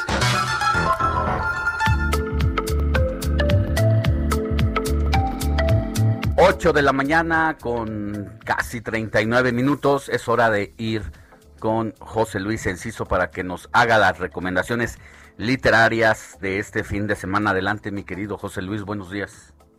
Hola, buenos días Alex, buenos días Sofi, buenos días a todos. Hoy traigo una propuesta de lectura distinta. No vamos a hablar de ficción, sino de un libro de ensayos que aborda un tema cercano a todos nosotros, como son las pérdidas de seres queridos. Se trata de, tres acercamientos a la muerte, desde la fotografía, la escritura y el espiritualismo, aunque en realidad todo tiene que ver con el duelo. El libro se titula Aquí no mueren los muertos, está publicado por la editorial Argonáutica y la Universidad Autónoma de Nuevo León, y su autora es Melina Balcázar, escritora y traductora mexicana radicada en Francia. Y esta obra me la regaló un amigo justamente cuando yo me encontraba un tanto intrigado y perturbado por estas fotografías que Facebook nos manda a manera de, recuerdos eh, periódicos, ¿no? En las que aparecen seres queridos que ya no están, sobre todo en estos tiempos en los que las redes sociales cumplieron una función casi de obituario, ¿no? Y los muertos siguen viviendo ahí. Eh, y fíjense que el tercer ensayo de este libro explora el auge de las fotografías de muertos, sobre todo en el siglo XIX, cuando tomar una, una, fotografía no era algo tan fácil como ahora que podemos hacerlo con nuestros teléfonos celulares, sino que implicaba todo un acontecimiento y como tal acompañaba los momentos importantes de la vida y en muchas ocasiones también la muerte. Los deudos llamaban al fotógrafo para retratar el cadáver antes de que la esencia lo abandonara, algo muy significativo entonces y que ahora puede parecernos tétrico debido a esta relación distante que hemos ido construyendo e incluso hostil entre vivos y muertos, como lo llama Melina Balcázar, y la ubica en lo que Freud decía que eh, con respecto a que los muertos matan porque el proceso de duelo es también un proceso de desapego y si no lo logramos, pues morimos también un poquito, ¿no? El, el, segundo ensayo tiene que ver con una enigmática carta escrita por Juan Rulfo, autor de Pedro Páramo y El Llano en Llamas, dos obras emblemáticas de la literatura mexicana, muy relacionadas con la muerte. Y bueno, en esta carta, que no se sabe bien a bien a quién está dirigida, Rulfo dice, Te escribo desde aquí de la tierra, a ti que estás en los cielos. Quiero contarte lo que ha pasado desde que tú te fuiste. No sabemos si esto lo escribe a un personaje o si el mismo Rulfo habla de su madre muerta, porque en este ensayo la autora nos da cuenta de la importancia de la muerte de la madre justamente en la vida de un autor tan identificado con la muerte del padre, ¿no? Basta que recordemos la trama de, Pedro Páramo. Bueno, además nos plantea cómo la página en blanco es un espacio que le permite a Rulfo comunicarse con los muertos, porque nos dice la autora, en la escritura y en los sueños la muerte no existe. Eh, y de esta comunicación nos habla también en el primer ensayo, en el que, basada en experiencias familiares, nos habla de la iglesia espiritualista y del espiritismo, donde también la fotografía fue importante para registrar la existencia del espíritu. Como conclusión, diré que el libro parte de experiencias contadas con una sensibilidad conmovedora basada en la memoria, y no solo es un registro histórico de la fotografía y el duelo en México, sino también del cómo hemos ido relacionándonos con los que se van y, a la vez se quedan, ¿no? con su permanencia. Por eso, apoyada en una frase del mismo Rulfo, esta obra tiene un título que refleja muy bien el espíritu de su contenido. Aquí no mueren los muertos, publicado por Argonáutica y la Universidad Autónoma de Nuevo León. Esa es la recomendación de hoy, querida Sofi, querido Alex. Ahora, esta Mel Melina, ¿de qué nacionalidad es? Es mexicana, es mexicana, es traductora, es, es escritora, pero radica en Francia ah, y justamente ya. tiene muchas referencias también a la, a la, literatura, a la creación en Francia con respecto a los muertos, por ahí aparece sí. Víctor Hugo eh, retratado eh, como cadáver, pues, y, pero ella es mexicana, radicada allá. Ahora, ¿se escribe inicialmente en francés o en español el libro? No, fíjate que está bien interesante porque es una edición eh, bilingüe, nada más que es originalmente en español, pero también trae una versión en inglés. Eh, esta edición es, es, bilingüe justamente.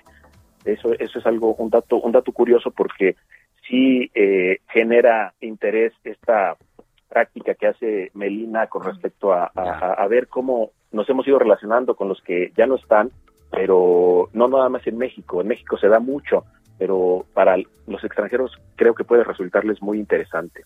Bien, pues muy interesante. Vamos a ver eh, como opción esta obra de ensayos donde Melina precisamente explora la relación entre la fotografía y el duelo en México, así que eh, bastante interesante y pues habrá que echarse un clavado porque yo creo que todos de alguna manera en algún momento de nuestra vida hemos estado y pues en, en duelo y aunque no queramos tarde que temprano llega ese momento en la vida de una persona. Es la única cita segura que tenemos. Exactamente, y más en estos en estos tiempos que sí, nos, nos llovió. Así es. Pues te mandamos un abrazo, mi querido José Luis, cuídate mucho.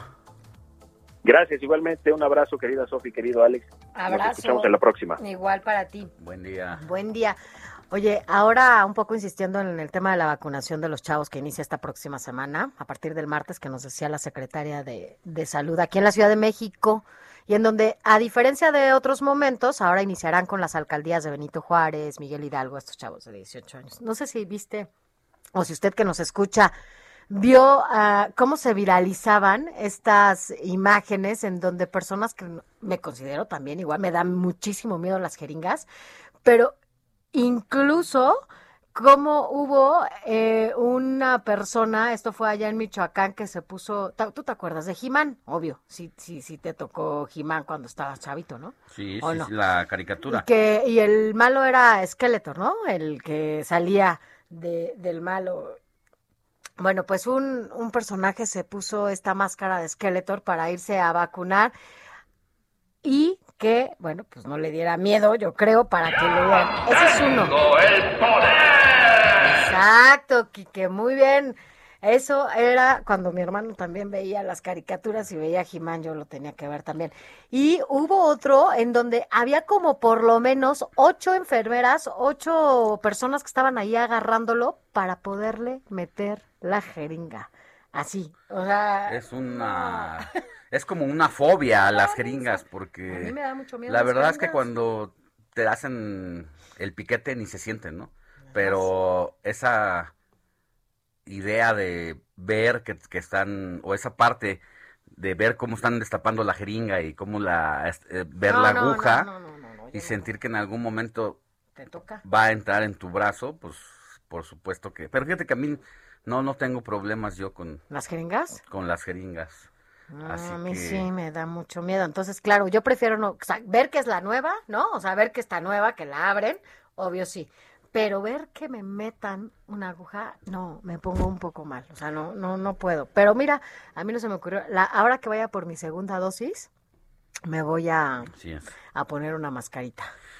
Así es, Sofi, pero bueno, vamos a la información porque ya está ahí en la línea telefónica Karina Cancino, quien eh, nos da un reporte actualizado sobre lo que está pasando allá en Nayarit sobre el tema de COVID-19. Buenos días, Karina.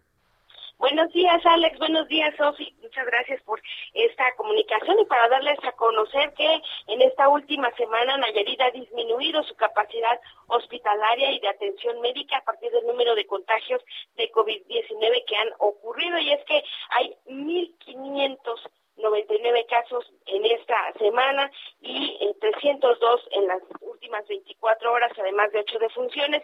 Y en 16 días que se ha notado esta tercera ola, pues se han acumulado 2.578 contagios. Esta cifra no la había visto Nayarit, ni siquiera en la segunda ola que fue en enero, febrero, que eh, se contaban casos de 17, de 20 diarios y ahora van 300, 326 diarios. Y en total, desde 2020 a la fecha, se han registrado oficialmente 15.440 contagios y 1.868 defunciones. pero han dado de alta por mejoría a 10.701 personas y actualmente hay 2.875 personas con el virus activo, de las cuales 218 están hospitalizadas. Y bueno, resalta que en estas dos últimas semanas también quienes más han resultado hospitalizados han sido jóvenes de entre los 18 y los 30 años, así que eh, pues ha prendido las alertas aquí en Nayarit para ver si está ya circulando el eh, la, la es, eh, el virus, el Delta, y todavía pues las autoridades dicen que no ha sido detectado, pero ya son más jóvenes en las edades que ingresan a los hospitales y sobre todo en los que se están presentando de manera muy grave. Y por esta situación, Bahía de Banderas, que es el centro eh, de la marca turística Riviera Nayarit, es quien está encabezando esta tercera ola de contagios COVID-19. Tan solo en las últimas 24 horas acumuló 121 contagios, pero el día anterior había tenido 135 y Tepic, la capital, por el número de personas también que hay, es el segundo lugar y tiene 106 casos en las últimas 24 horas, pero aquí cerraron ya todas las actividades que tengan que ver con atención al público de eh, los gobiernos tanto estatal como municipal y solamente están abiertas nuevamente las eh, dependencias que son prioritarias para las personas como aseo público, eh, trámites de cuestiones de papeleos, en fin, algunas que son pues vitales y con esta cifra la ocupación hospitalaria es superior al 74%, no han actualizado esta cifra en, en dos días, pero esperemos que se mantengan estos rangos sin embargo, sabemos que es muy difícil porque Nayarit ya está cursando el semáforo naranja de alto riesgo de contagio del 26 de julio al 8 de agosto. Y bueno, continúan las restricciones de horarios en centros eh, nocturnos que están cerrados, por ejemplo, los antros y estos lugares, pero permanecen abiertos restaurantes, restaurantes, bares hasta medianoche con restricciones del 50% de aforo y los demás giros comerciales pues hasta el 70% para evitar pues que la economía venga para abajo, pero las cosas no se oyen muy bien de este lado, así que solo esperaremos que en los próximos 15 días la gente pues se cuide y empiece a notarse alguna especie de disminución. No es una buena noticia, lamentablemente, 74% de ocupación hospitalaria nos habla de que estamos como en la segunda ola prácticamente, eh, Karina, donde pues precisamente las camas llegaron prácticamente a su límite. Así es, bueno, aquí ya tenemos la, tercera ola. Creo que la, la segunda se notó apenas en enero, febrero. Habíamos estado eh, antes de, de antes de 15 días atrás, habíamos estado en semáforo verde. La gente relajó demasiado las medidas y de verde pasó a este naranja, en el que las cosas se ven muy complicadas. Habíamos tenido casos diarios en los últimos eh, en las últimas semanas eh, con el semáforo verde de seis casos, de 17, pero ahora es exponencial, de 17 casos pasar a 300, a más de 300 casos, la verdad es que llamó la atención y también pues se notó cuando en esta tercera ola, hace 15 días, empezó con un número de 60 y en una semana se disparó a estos 300, 328 y ahora estos 302 y sí llama mucho la atención. Pues hay que estar alertas y pues a no relajar las medidas porque ya vimos que cuando se relajan no nos va nada bien. Gracias Karina Cancino, que tengas buen día. Gracias, buen domingo para todas y todos. Gracias, igual para ti. Y bueno, vámonos ahora hasta Querétaro, de Nayarit nos vamos a Querétaro con Pati López. Pati, porque allá la situación también está complicada con el número de contagios de COVID-19. ¿Cómo estás? Buen día. Así es, muy buen día. Pues acá la Secretaría de Salud del Estado de Querétaro informó que solamente este viernes se presentaron nueve fallecimientos por COVID-19 y se registraron otros 215 nuevos contagios del virus SARS-CoV-2, con lo que Querétaro cumple tres días consecutivos de sumar más de 200 casos diarios. Con estos nuevos contagios, Querétaro ya rebasó los 71.219 casos de COVID-19 y en este momento hay 104 personas hospitalizadas, 33 de ellas graves y otras 902 con manejo domiciliario y aislamiento, ya que presentan sintomatología leve que no pone en riesgo su vida. Hasta el momento aquí en Querétaro suman 4.855 fallecimientos por esta enfermedad y se dieron 65.358 altas desde que inició la pandemia en 2020. Con relación a la disponibilidad de camas de hospitalización general y con ventilador se tiene una ocupación de 21%, esto con base en la red negativa de infecciones respiratorias agudas IRAC. Además, en Querétaro se registra 10% de, de ocupación en camas con ventilador y 30% en camas sin ventilador, por lo que el gobierno estatal exhortó a la población a continuar con las medidas preventivas, sobre todo con aquellas que eh, permitirán permanecer en el escenario A que facilita la apertura de todas las actividades.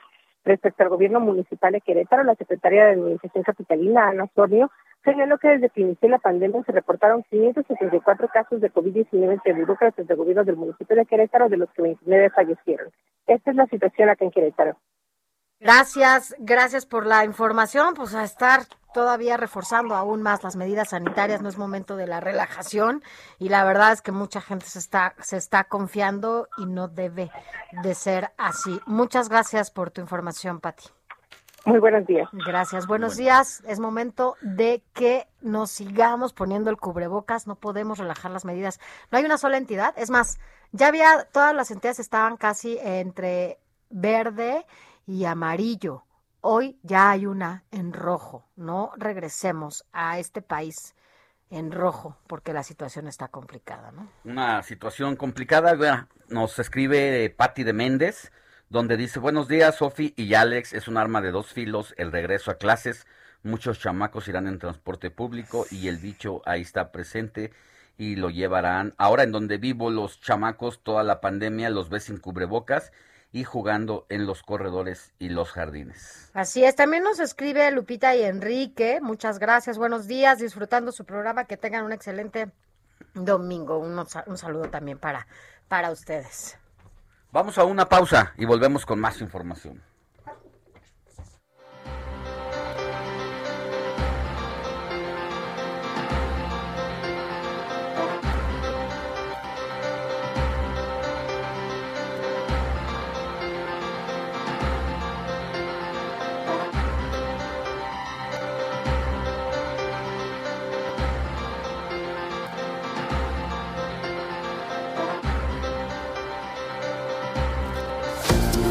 La noticia no descansa. Usted necesita estar bien informado también el fin de semana. Esto es Informativo El Heraldo Fin de Semana. Informativo Heraldo Fin de Semana. Regresamos.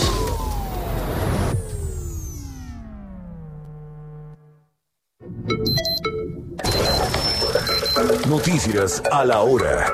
Heraldo Radio le informa.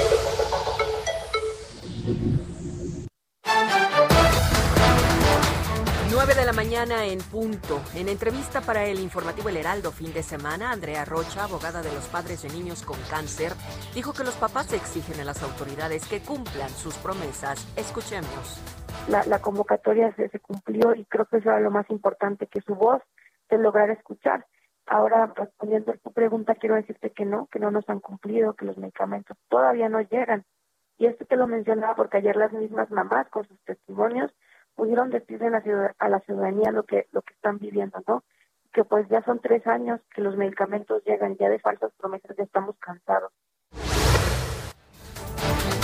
Mañana lunes en el Estado de México iniciará la vacunación de segunda dosis para adultos de 40 a 49 años de edad en 20 municipios mexiquenses, entre ellos Izcali, Cuautitlán, Coyotepec, Teoloyucan, Atenco, Chiautla, Chiconcuac y Chicoloapan.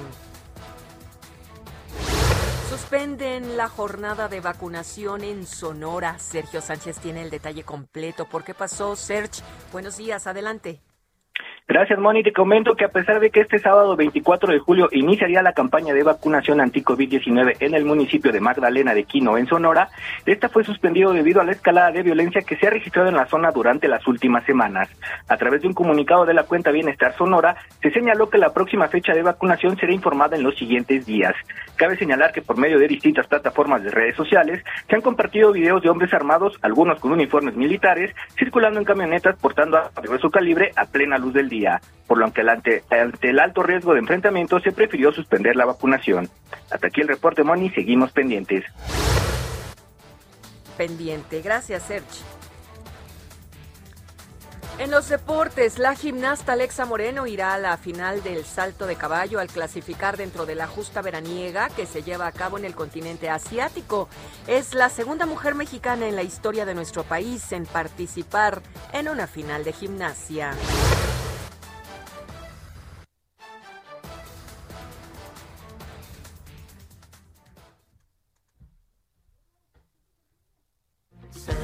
Que hay poco que decir, ya nada será igual, el dolor nos dominó y el mundo colapsó, ninguno recordó que nada es para siempre.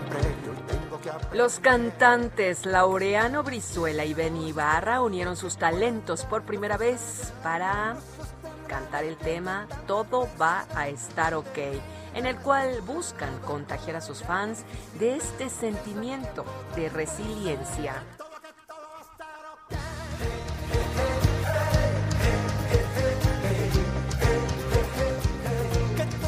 9 de la mañana, tres minutos. Le invitamos a que continúe en la frecuencia del Heraldo Radio. Le informó Mónica Reyes.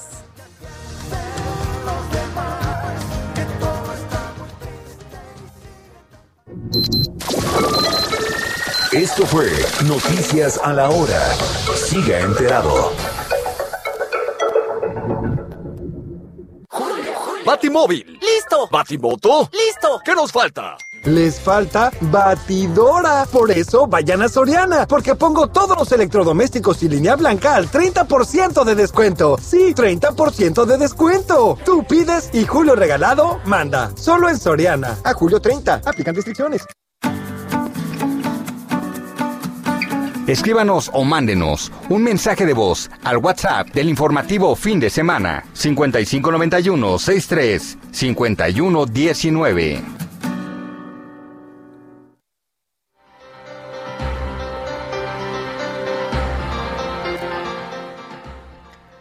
Nueve de la mañana ya con cuatro minutos. Gracias por continuar con nosotros. Mire, en los últimos días se ha dado a conocer que, bueno, pues ahora una polémica, primero por el tema de Pegasus y esta, este espionaje que se dio supuestamente durante el gobierno de Enrique Peña Nieto. Eh, tiempo después, varios personajes de la política como Ricardo Monreal, Víctor Hugo Romo, eh, empezaron a advertir cómo es que sus teléfonos, incluso Adrián Rubalcaba, el alcalde de Coajimalpa, eh, decían que estaba hackeado su teléfono y que perdían el acceso a sus celulares. Esto, bueno, pues en medio, como se lo digo, de que se da a conocer este programa Pegasus durante la administración de Enrique Peña Nieto. Alex. Ahora, mucho se dice también desde la presidencia de la República que fueron espiados, pero también funcionarios o legisladores de primer nivel se han quejado de estar siendo hackeados en este sexenio. Es el caso de Ricardo Monreal, por ejemplo. Y para hablar precisamente de este tema, agradecemos que esté Javier Matuk. Él es experto en tecnología. Eh, pues para que nos explique, Javier, un poquito, primero que nos diga qué está viendo en torno a estas quejas recurrentes de hombres y mujeres en el poder eh, de lo que ha sucedido en hackeo en los últimos días. Buenos días.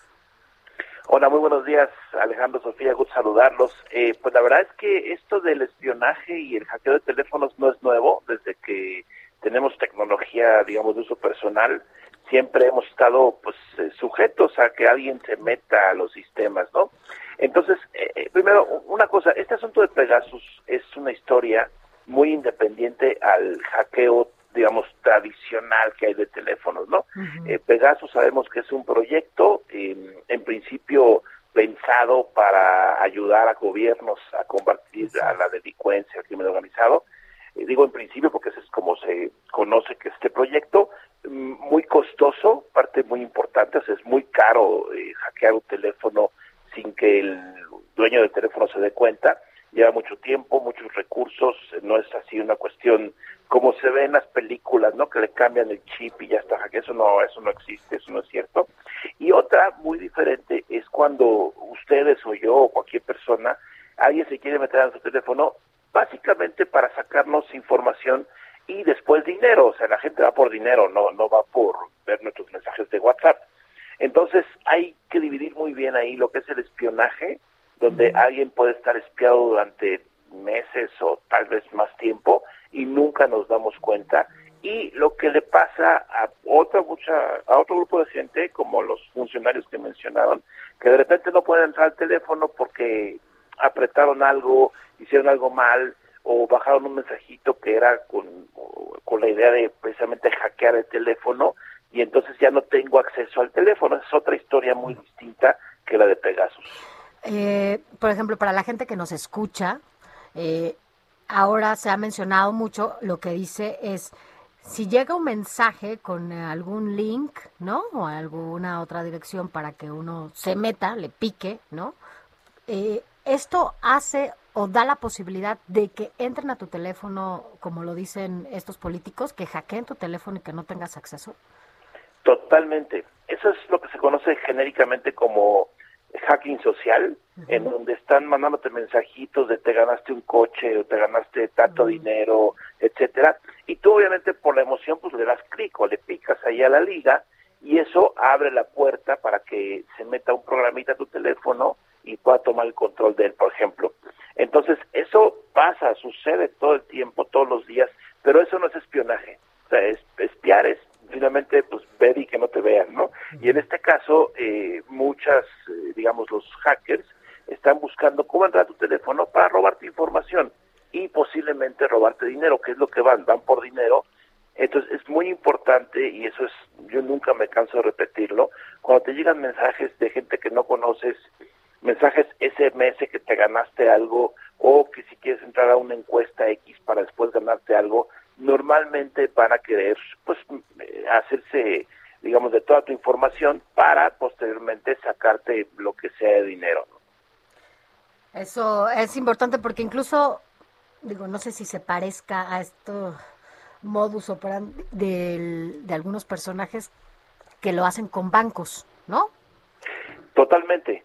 Hay, hay mucha gente, digo, nadie lo puede dimensionar, pero hay una gran cantidad de personas que están intentando robarte dinero. ¿Cómo lo hacen?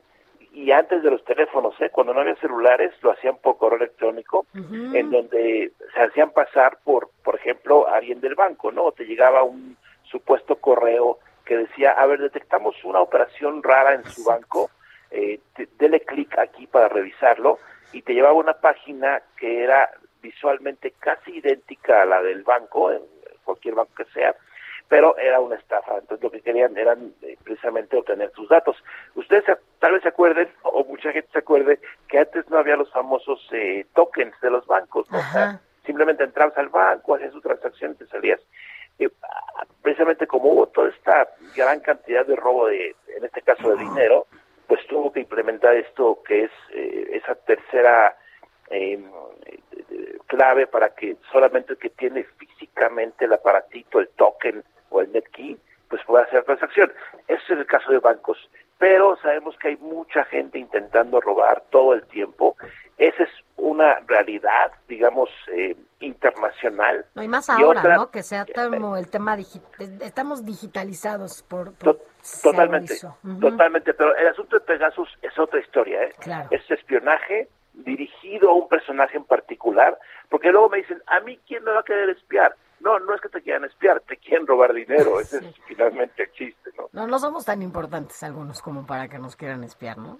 Y justo lo confunden, ¿no? En este marco, o sea, como en el contexto de Pegasus, que era en el que nos ubicábamos, ¿no? Cuando empezaron estos políticos a hablar del, del, del hackeo de sus teléfonos, por eso la gente no tenía como esta claridad. Así es. Ahora, un, detalle, eh, em, si yo soy un político y me hackean el teléfono, lo primero que tengo que hacer es ir a la policía cibernética, entregar el equipo y decirles, a ver, esto creo que está hackeado, hágale un análisis para ver qué pasó. Pero por lo que puedo yo leer, porque no me meto tanto en esos temas. No, pues es que eh, dijeron que como no debe nada, pues no le temen a nada, entonces, pues no. Yo creo que no hicieron su denuncia. Yo creo, tal vez no, pero digo, en ese caso está la policía cibernética, que hay mucha gente muy capacitada ahí, y es eh, precisamente capaz de decir, a ver, ese teléfono se infectó, así se llama, ¿no? De tal programa, porque usted le dio clic a esta cosa. Entonces, bueno, eso es un hackeo, digamos, tradicional, no que esté bien, pero es tradicional, muy diferente al espionaje de Pegasus. Bueno, pues ya más claro ni el agua, no hay que confundirnos y bueno, pues yo creo que aquí el llamado es a que si te llega algún mensaje, eh, pues no le des clic, sin menos si no lo conoces, ¿no? Y, eh, es la manera, yo creo que en la que nos podemos blindar las personas comunes y corrientes para que no nos vayan a robar eh, o no tengan acceso a, a nuestras cuentas o a nuestras plataformas, sobre todo si las traemos en los teléfonos, ¿no? muy importante, nunca darle clic, por más atractivo que parezca el mensaje, porque te digan que te ganaste algo, hay que recordar que nadie regala nada, porque sí, y pues no cae en la tentación, ¿no? Nada es gratis. Así es. Ni el amor. Bueno, muchas gracias. Muy buenos días, hasta luego. Gracias, Javier. Javier Matuk, experto en tecnología.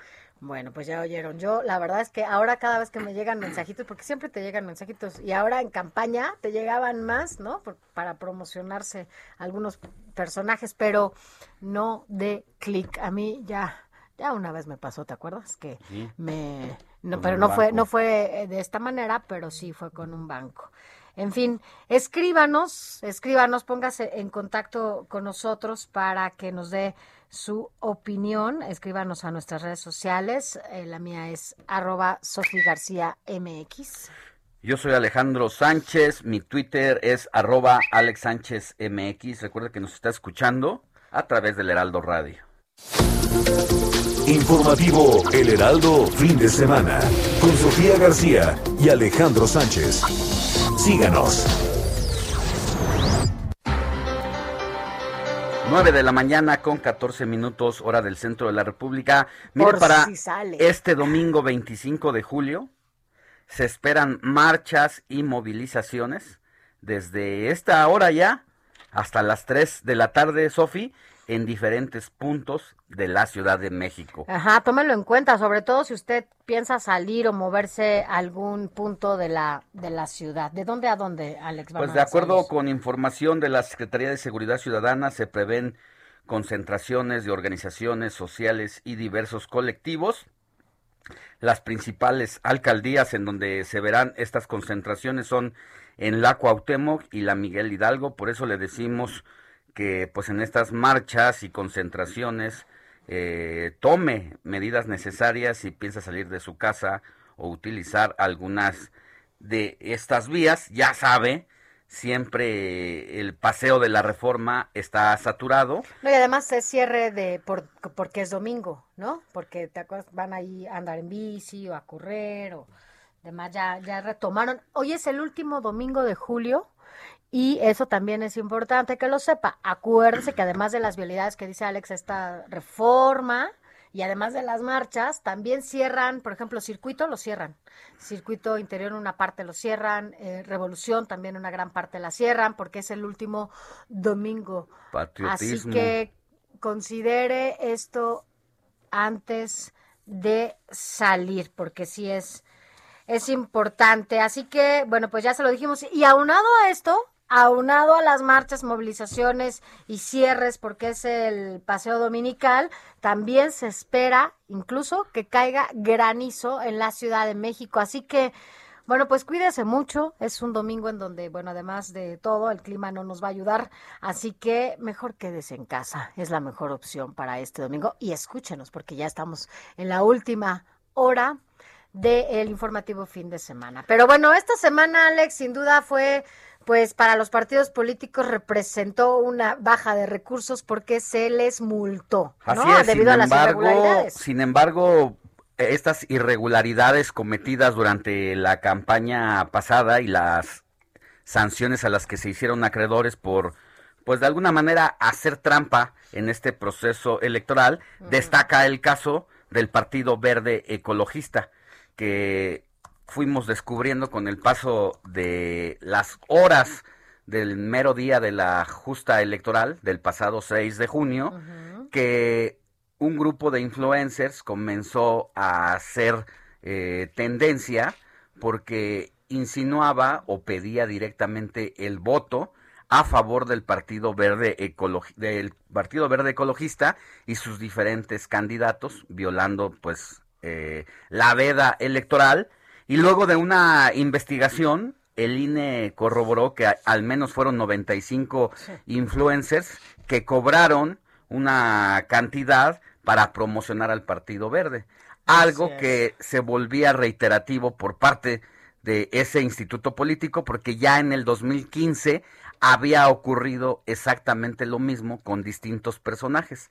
Y quien de alguna manera desnudó el modus operandi de el verde ecologista fue eh, en su momento eh, un conductor de televisión, Facundo, quien dijo que le habían ofrecido cierta cantidad de dinero para que eh, promocionaran el voto y luego de una investigación en 2015 se comprobó que sí. Entonces pasó 2015, 2021, se repite la misma y ya ha llamado la atención eh, esta multa de 40 millones nada más, porque al ser reiterativo, incluso se ha dicho por parte de ex consejeros que debería de ser eh, más dura la sanción a tal grado de que deberían de quitarle el registro al Partido Verde Ecologista y por eso agradecemos que esté en la línea telefónica Alfredo Lecona, él es analista y ha hecho precisamente pues alguna alguna denuncia en este sentido, Alfredo, de que pide eh, le quiten el registro al Partido Verde.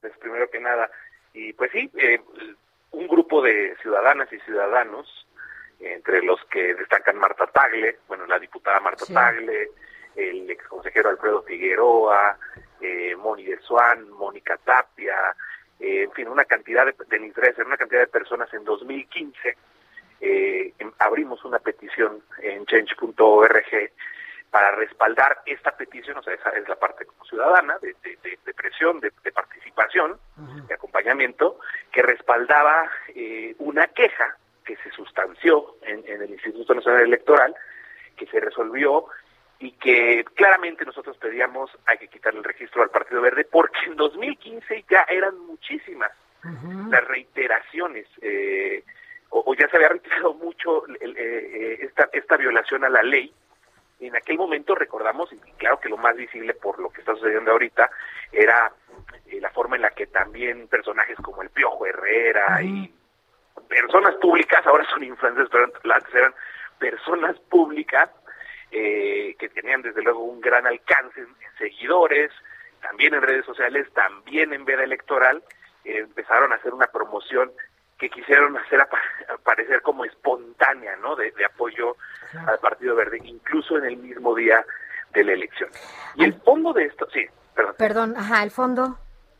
El fondo de esto es que se rompe completamente la equidad en, la contienda. El periodo de veda, o sea, nos guste o no, la legislación electoral pone a todos los partidos en, tiempos específicos, en momentos este eh, precisos para, para poder hacer la promoción y con, y con términos eh, que, a todos les, les tiene que, que aplicar las mismas reglas. Y la veda es ese periodo de silencio, ese periodo en donde ya ninguno puede hacer promoción electoral y entonces es incalculable el daño que se puede hacer en, en, influenciar a, los electores cuando todos los demás partidos están están callados y estos personajes y estas y estas eh, y este partido que no no entiende que es un estorbo en la democracia, que es un estorbo en, es la un, Es un partido remorita de los otros, ¿no? Por llamarlo de alguna manera. Pero, a ver, solamente un poco en esta petición que hacen a través de change.org, ¿Cuántas firmas llevan hasta el momento? Entiendo que llevaban más de 160 mil en la semana. ¿Y hasta dónde pueden llegar con esta petición? Vaya, eh, ¿qué efectos podrían surgir de esta petición? ¿Sí se le quitaría incluso el registro al partido?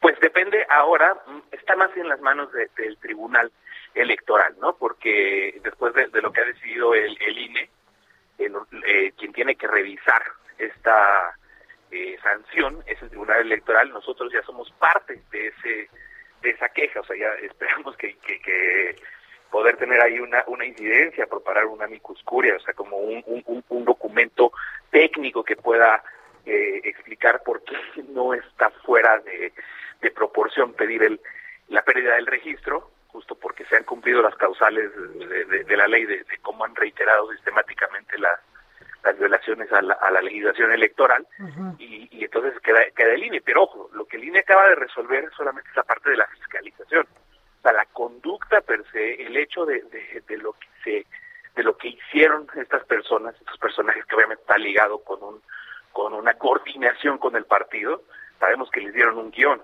¿no? Sabemos que eh, que se les pagó por decir lo que lo que dijeron, que había coincidencias en, en los mensajes. Que ahora la dirigencia del Partido Verde se venga a desentender y decir quién sabe de dónde salió el dinero y quién sabe quién, a quién no, se no, le es un ocurrió. insulto que Es- nos es hagan eso como, como ciudadanos, ¿no? O sea, es. estamos viendo las, las repercusiones y además, pues sí, hay un impacto, ¿no? Sobre todo a estos eh, personajes públicos a los que recurren para que promuevan su voto a favor del verde. Así es, y le sale muy barato a, a- a- a estos delincuentes electorales seguirlo haciendo, porque la verdad es que está presupuestado todo, y pagar ese tipo de multas, ¿no? Parece que lo tienen ya, ¿no? En sus Por supuesto, imagínate, imagínate, o desapareces, o se te acaba el negocio, o destinas el 10% de tus prerrogativas de un año en pagar multas. Pues qué cómodo, ¿no? Mejor, o sea, para sus 40 millones de pesos. Es- aparte, es el dinero que fluye, o sea, es, es la muestra de, de- de la podredumbre de todo esto. El dinero que fluye, fluye bajo la mesa. Pues quiere decir que está fuera del, del tanto del presupuesto como de la observancia de la vigilancia del INE. Se encontró por, por, cómo operaron las, las, eh, los sistemas de fiscalización y, de, y, así se llegó a, al pago de influencers, pero si, si no pasa así, eh, hay dinero ahí que está corriendo de quién sabe dónde, porque ese partido está formado por las por, por mafias políticas empresariales que por años han, han eh, privilegiado las prácticas oscuras, las prácticas ilegales, para poderse mantener en el ecosistema de los partidos políticos del país. Entonces, lo, lo, lo, lo que ya es claro es que el Partido Verde no puede cambiar. No va, y, y- y aquí el problema es que el Instituto Nacional Electoral es quien ya debería haber cambiado su forma de sancionar, ¿no? Se aventaron unos argumentos sensacionales, de los descubrimos, tenían un guion, eh, no aprenden, reiteración, para que al final, pues casi casi sea una caricia, ¿no? 40 millones de pesos Sí. y un año fuera del aire, y de, de- que es como la innovación, ¿no? Uy, no, A nos ver. vamos a dejar fuera de, de- de- de- de- de radio y televisión por un año, en un año que ni siquiera es electoral. ¿Qué más da si van a poder regresar a seguir haciendo lo mismo? Y todavía se vuelve más polémico cuando hay otra sanción parecida en torno al caso del gobernador electo de Nuevo León, cuya esposa... eh, La noticia no descansa. Usted necesita estar bien informado también el fin de semana. Esto es Informativo El Heraldo Fin de Semana. Informativo Heraldo Fin de Semana. Regresamos.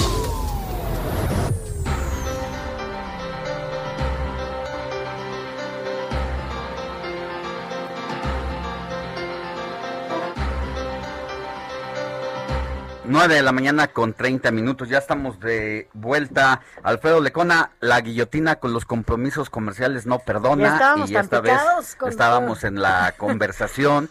Decíamos que el contexto en el que se da la sanción al Partido Verde se vuelve más polémica porque al gobernador electo de Nuevo León por partido Movimiento Ciudadano también le fue sancionada su acción en cuanto a que su esposa Mariana Rodríguez, influencer, lo había apoyado durante toda la campaña eh, electoral con historias en redes sociales y resultó mucho más elevada la multa que se le impuso a este personaje con una influencer que con los 95 influencers que favorecieron al Partido Verde Ecologista, ¿no?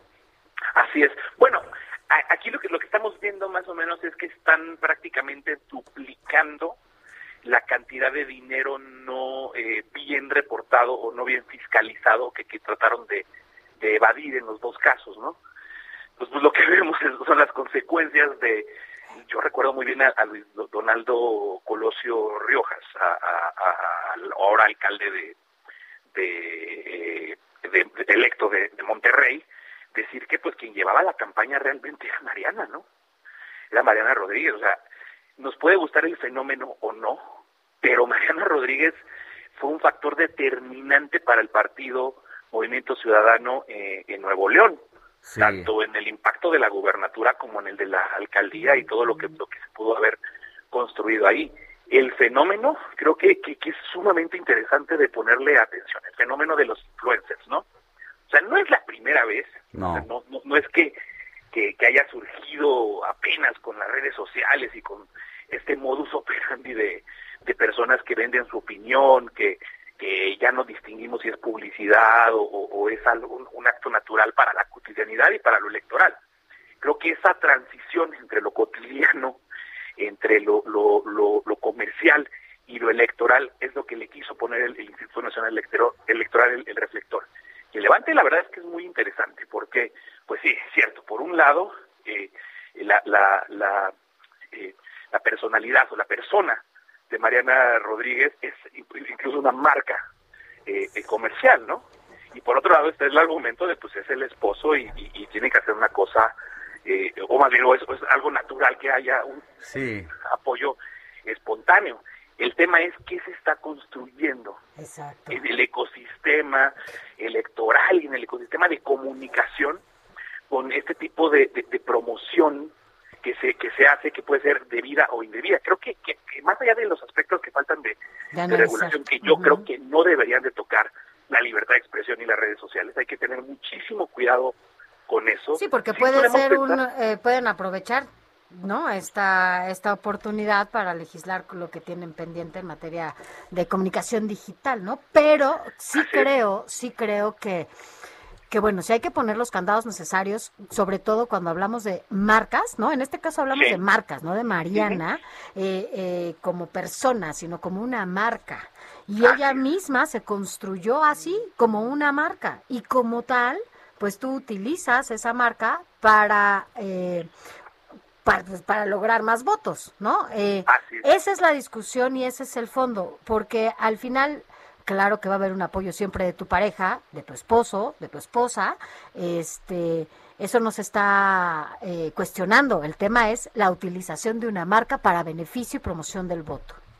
Así es, y el hecho de que ella no era la candidata. ¿no? O sea, creo que esa es, esa es el- el- el- la distinción que, que hay que tener eh, en cuenta cuando hablamos de estos análisis. Eh, es cierto, o sea, la, la- la personalidad pública no se puede desprender de la, de, sí, de la, de- exactamente, del, del ámbito en el que eh, se, se ejercen determinadas acciones, pero eh, hay algo que, que, que, que es un momento también de, analizar. Vaya, la misma elección de los Pinos, o sea, la misma elección que llevó Enrique Peña Nieto a, a Los Pinos, pues eh, también fue impulsada por una la construcción de, de del personaje o, de, o, de, o de la vida personal incluso de, Peña Nieto, ¿no? A la esposa Angélica Rivera, que en su momento era también, o fue, o es, un, un personaje público que también causaba simpatías, que también se construyó una telenovela alrededor de, de, de todo es, de toda su campaña y de, y de la promoción del propio eh, candidato, y, y ahí, bueno, aparte de que eran otras reglas de, de fiscalización, se asomaba este fenómeno de lo que pueden hacer personas usando esa fama pública para eh, impulsar una candidatura u otra. Nos tenemos que preguntar, ¿eso está bien o está mal? Yo nada más pienso, eh, por ejemplo, en, en Nayib Bukele, ¿no? el, el- el presidente de, de El Salvador es un personaje construido 100% En las, en las redes. en las redes sociales, ¿no? Y, y el problema es que luego son discursos, son, co- son cosas que, que pasan a, traer las agendas y las promesas de campaña y lo que debería de estar en la discusión en la superficialidad, ¿no? De, de, esa construcción mediática que pueden tener determinados eh, eh, personajes. El fenómeno está ahí, el fenómeno no, no podemos soslayar de, él. Si Mariana, en algún punto, volviendo al caso de- de Nuevo León, quisiera ser candidata a algo, la consideración tiene que ser otra, ¿no? El papel tiene que ser otro y ahí sí no podría entrar elementos que, que la ponen como eh, una marca al, al ámbito electoral. Sí, es otra cosa, que pero ella ella sería la candidata. Ella. Exactamente. Y ahí sí. En este caso, en este caso, pues, pues la, la, la ponderación que está tratando de hacer es qué tanto de esa marca fue. Que, que al eh, final también, Mariana, es lo de menos, ¿no? Exacto, exacto. Yo sí, de acuerdo. O sea, eh, hay que analizar el fenómeno, hay que tenerlo en cuenta y más allá de la discusión que acabamos de ver en el Instituto Nacional Electoral y de lo que pueda venir en el tribunal, debemos de pensar en, en cómo se está desarrollando, cómo está evolucionando el ecosistema de comunicación Claro. política en, en nuestro país. ¿Qué harán esta semana, Alfredo Lecona? Eh, entiendo que, bueno, seguirán con esta petición a través de change.org, pero para que se logren más firmas, pero eh, irán al tribunal. ¿Cuáles las acciones que se llevarán a cabo esta semana? Sí, por supuesto, vamos a acompañar la, la, la sustanciación ahora en el Tribunal Electoral de lo que vayan a hacer en esta, con esta resolución que acaba de, tomar el, el INE. Les decía que hay que estar pendiente con lo- las otras cosas que, que, tienen que analizarse por esta promoción indebida.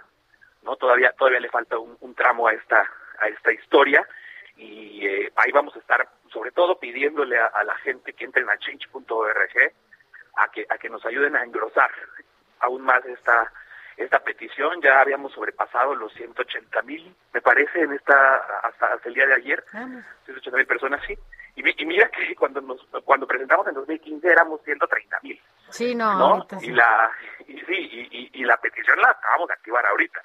Por ahí empezó pues, a reflejarse también la molestia, yo creo, de muchas personas que que la petición estuviera promocionada y activa, iban a firmar porque creo que para todas las, la- las personas eh, y que nos están escuchando, es un escándalo que el Partido Verde Ecologista siga eh, con, con, con el registro, que siga siendo una opción política, es un partido que es todo menos lo que dice ser, ¿no? No es, no es un, no es un partido También verde estaremos al pendiente de lo que de lo que resuelva allá el tribunal, de las impugnaciones que seguramente los partidos políticos pondrán, por lo menos así lo dio a conocer Movimiento Ciudadano y el Partido Verde Ecologista. Entonces, pues ya veremos que sigue. Lo que sí es que no nos merecemos que partidos así permanezcan cuando lo que se requiere, bueno, pues es de eh, otros actores políticos que le den atención urgente a lo que está pasando en este país. Así que bueno, estaremos al pendiente. Alfredo Lecona,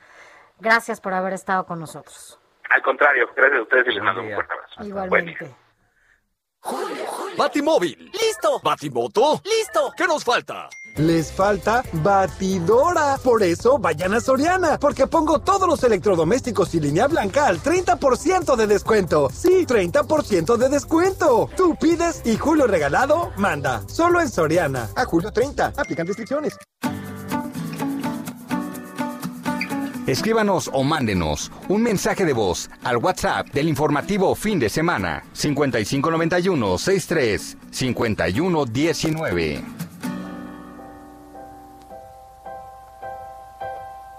Now the night has gone, now the night has gone away. Doesn't seem that long, we hardly had two words to say.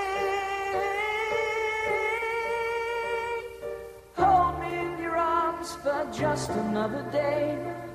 I promise this one will go slow. Oh, we have the right, you know. We have the right, you know. Don't say the morning's come. Don't say the morning's come so soon. Must we end this way when so much here is hard to lose?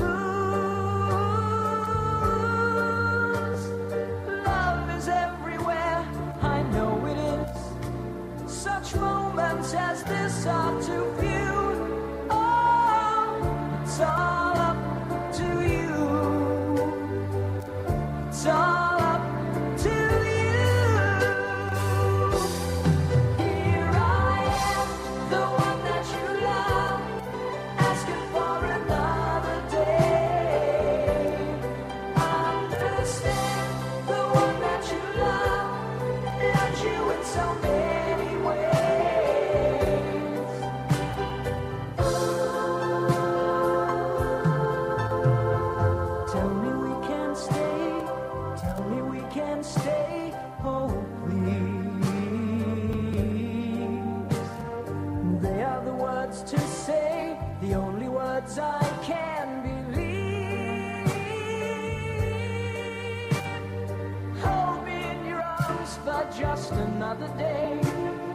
9 de la mañana con 41 minutos. Sofi, ¿qué estamos escuchando? Por favor.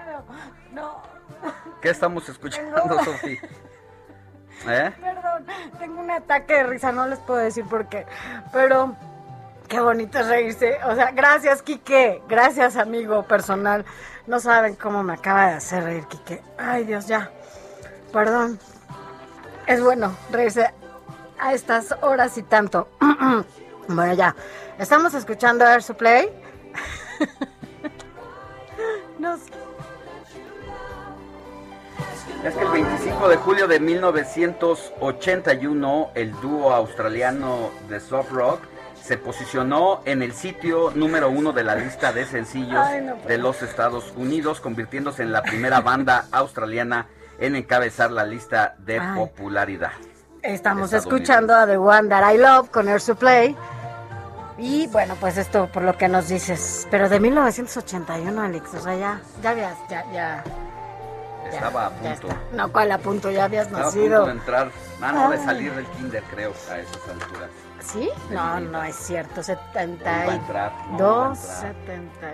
Iba a Bueno. entrar, iba a entrar apenas al Oiga, ya, ya casi nos vamos. Gracias por haber estado con nosotros, pero mire, le voy a decir que nos están escribiendo. Gracias, gracias, gracias por escribirnos.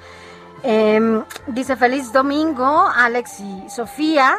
Que no nos sorprenda que el secretario de Salud Alcocer califique de exagerados los reclamos por medicamento oncológico. Si ya don Gatel le llamó tácticas golpistas, buscando agradar al señor presidente, bueno, pues por lo visto ambos médicos buscan otro doctorado, pero ahora en queda bien, queda bien, ¿cómo es? Queda bienología, queda bienología.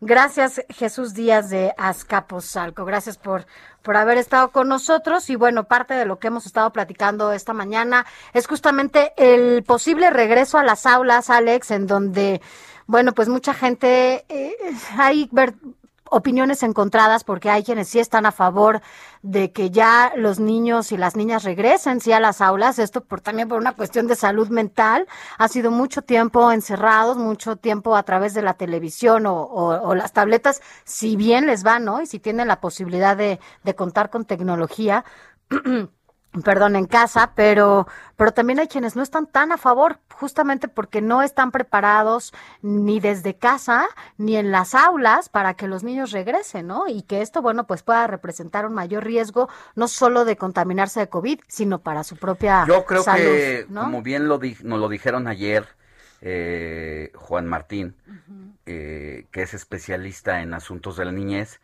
que si bien es necesario por el estado de salud emocional de los pequeños y de las familias, pues sí tiene que ser un regreso, pero en todo caso gradual, donde poco a poco, en grupitos, vayan eh, reactivándose estos pequeños y no de golpe como ocurría hasta antes de la pandemia. Así Así, es. que eso creo que lo deben de considerar en el gobierno federal. Pero mira, Sofi, te quiero contar una nota que ¿Me vas a hacer eh, reír otra vez? Eh, el Heraldo de México en su edición web, porque resulta que en una unidad de transporte de Zumpango, Estado de México, se desató una gran trifulca cuando uno de los pasajeros reconoció a otra persona que también se encontraba en la combi. Esto porque uno de los eh, de las personas que viajaba vio que ahí en esa combi se trasladaba también un joven que días anteriores lo había asaltado. Y, y así que decidió confrontarlo, echar, echarle en cara pues su, su reclamo y el tipo, el que fue re- el- recibió el reclamo, aceptó efectivamente que lo había eh, asaltado y le decía que sus cosas que le había robado estaban en su casa. Así que se llegó a los golpes y pues prácticamente presentaron a este ladrón ante pues, la autoridad correspondiente por haber cometido esa, Ese- esa- ese delito a bordo del transporte público. Oigan, chavos, también recordarles, o papás o mamás que sepan, con hijos jóvenes de 18 a 29 años, que este martes ya inicia la vacunación en la ciudad de México y bueno, pues es importante que sepan que las primeras alcaldías en donde se llevará a cabo esta vacunación es Tláhuac, Miguel Hidalgo, Benito Juárez, es creo que la primera vez que se arranca con Benito Juárez en un esquema de vacunación, pero bueno, estos son buenas noticias. Gustavo Amadero, Tlalpan, Iztacalco, son las las vacunas, digo las vacunas, las alcaldías en donde se van a vacunar. ¿Dónde? Bueno, pues en Tláhuac están en la unidad habitacional militar El Vergel, ahí será el centro de vacunación. En Miguel Hidalgo, ahí ya conoces muy bien el, el, centro de vacunación, Alex, es en Campo Marte. En Benito Juárez, en esta ocasión, el centro de vacunación para los de 18 a 29 años es en el eh, Unidad de Congresos de Centro Médico Siglo XXI. En Gustavo Amadero, para los chavos y las chavas, en el Centro Cultural Jaime Torres Bodet, en la Escuela Nacional Preparatoria número 9 y en la Arena Ciudad de México. En Tlalpan estarán en el Instituto Nacional de Medicina Genómica. Esto es por el INE, creo, está sobre periférico. Ayer justo nos reportaba nuestro compañero que andaba recorriendo los diferentes centros de vacunación. Es justamente al lado de, es, está ahí por periférico y viaducto Tlalpan. Y en la Escuela Nacional Preparatoria número 5. Iztacalco será en el Palacio de los Deportes. Así que bueno, ya lo sabe para que eh, usted vaya a vacunarse y no nos esperemos más tiempo a que esto siga creciendo. Las vacunas sirven y sirven mucho porque tan es así que hoy la gente que se está contaminando, los chavos y las chavas que no están vacunados son los que más riesgo tienen. Así que, bueno, pues asistan a vacunarse. Es importante para romper con esta pandemia, por lo menos contenerla, es que todos y todas estemos vacunados, Alex. Así es, pues incluso también para los eh, las personas mayores que no han podido vacunarse, que le han llamado los rezagados, también estará en disponibilidad la vacuna para quienes eh, dejaron dejaron pasar. Y vamos a dar a conocer también los centros de vacunación donde eh, van a estar disponibles esas esas pues dosis para para ellas, para quienes decidieron no vacunarse y que hoy si quieren está la posibilidad. Le vamos a dar eh, precisamente los lugares donde puede hacer eso. Así es, para que si usted conoce a alguien que no se ha querido vacunar o que no ha podido vacunarse por cualquier situación, bueno, pues esto es importante para que le diga que se puede llevar a cabo esta esta vacunación, porque todavía creo faltan algunos, eh, algunas personas, sobre todo de la tercera edad, que no han acudido a, a vacunarse.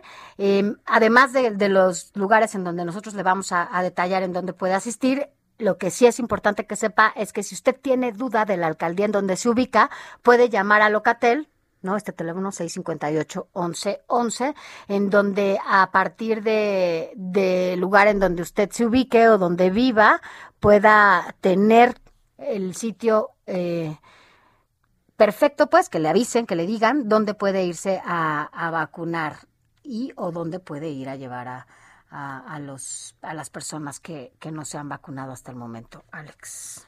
Así es, Sofi, y pues ya casi nos vamos, estamos a nada de despedirnos, pero pues todavía hay información, eh, información importante que nos da también el Heraldo de México. Dinos, Sofi, que, que tenemos. Oye, adem- bueno, ahorita estaba revisando la página, nos estaban mandando un mensaje del Instituto Nacional de Pediatría, en donde dan a conocer, digo yo, espero que, que esto sea nada más eh, por, pues no, no, no tan grave, pues, pero sí la ocupación hospitalaria, por lo menos en el Instituto Nacional de Pediatría, está al 100%.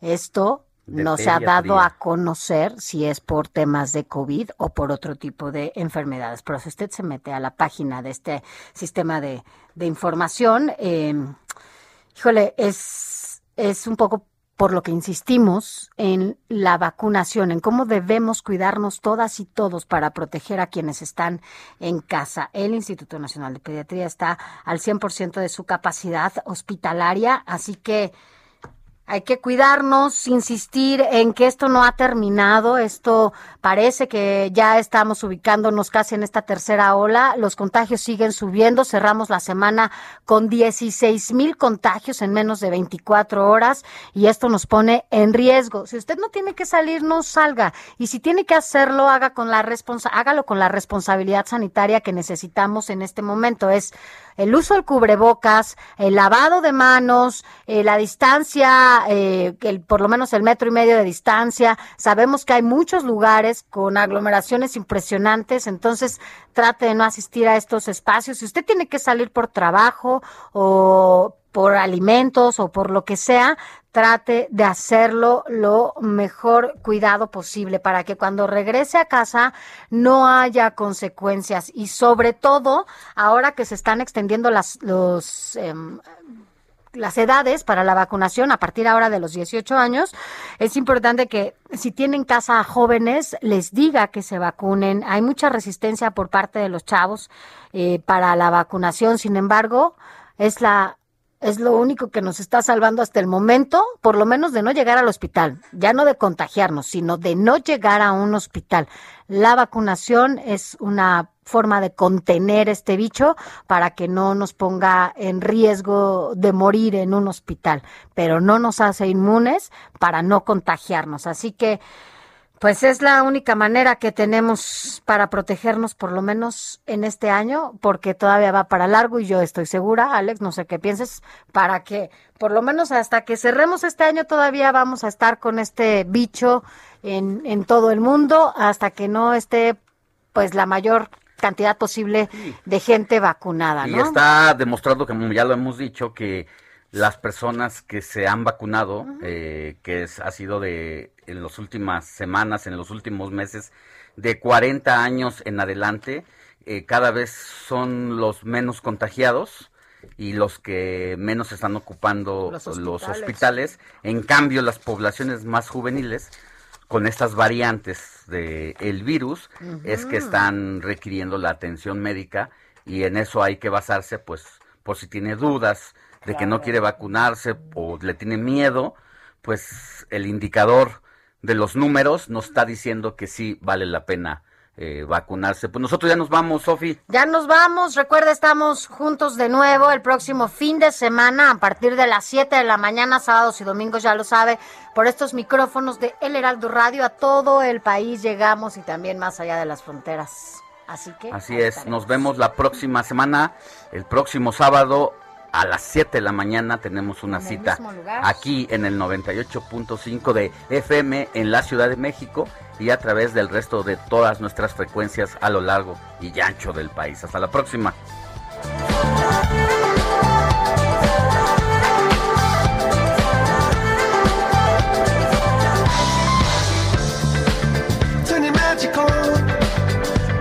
Heraldo Media Group presentó Informativo El Heraldo Fin de Semana con Sofía García y Alejandro Sánchez a través de El Heraldo Radio con la H que sí suena y ahora también se escucha.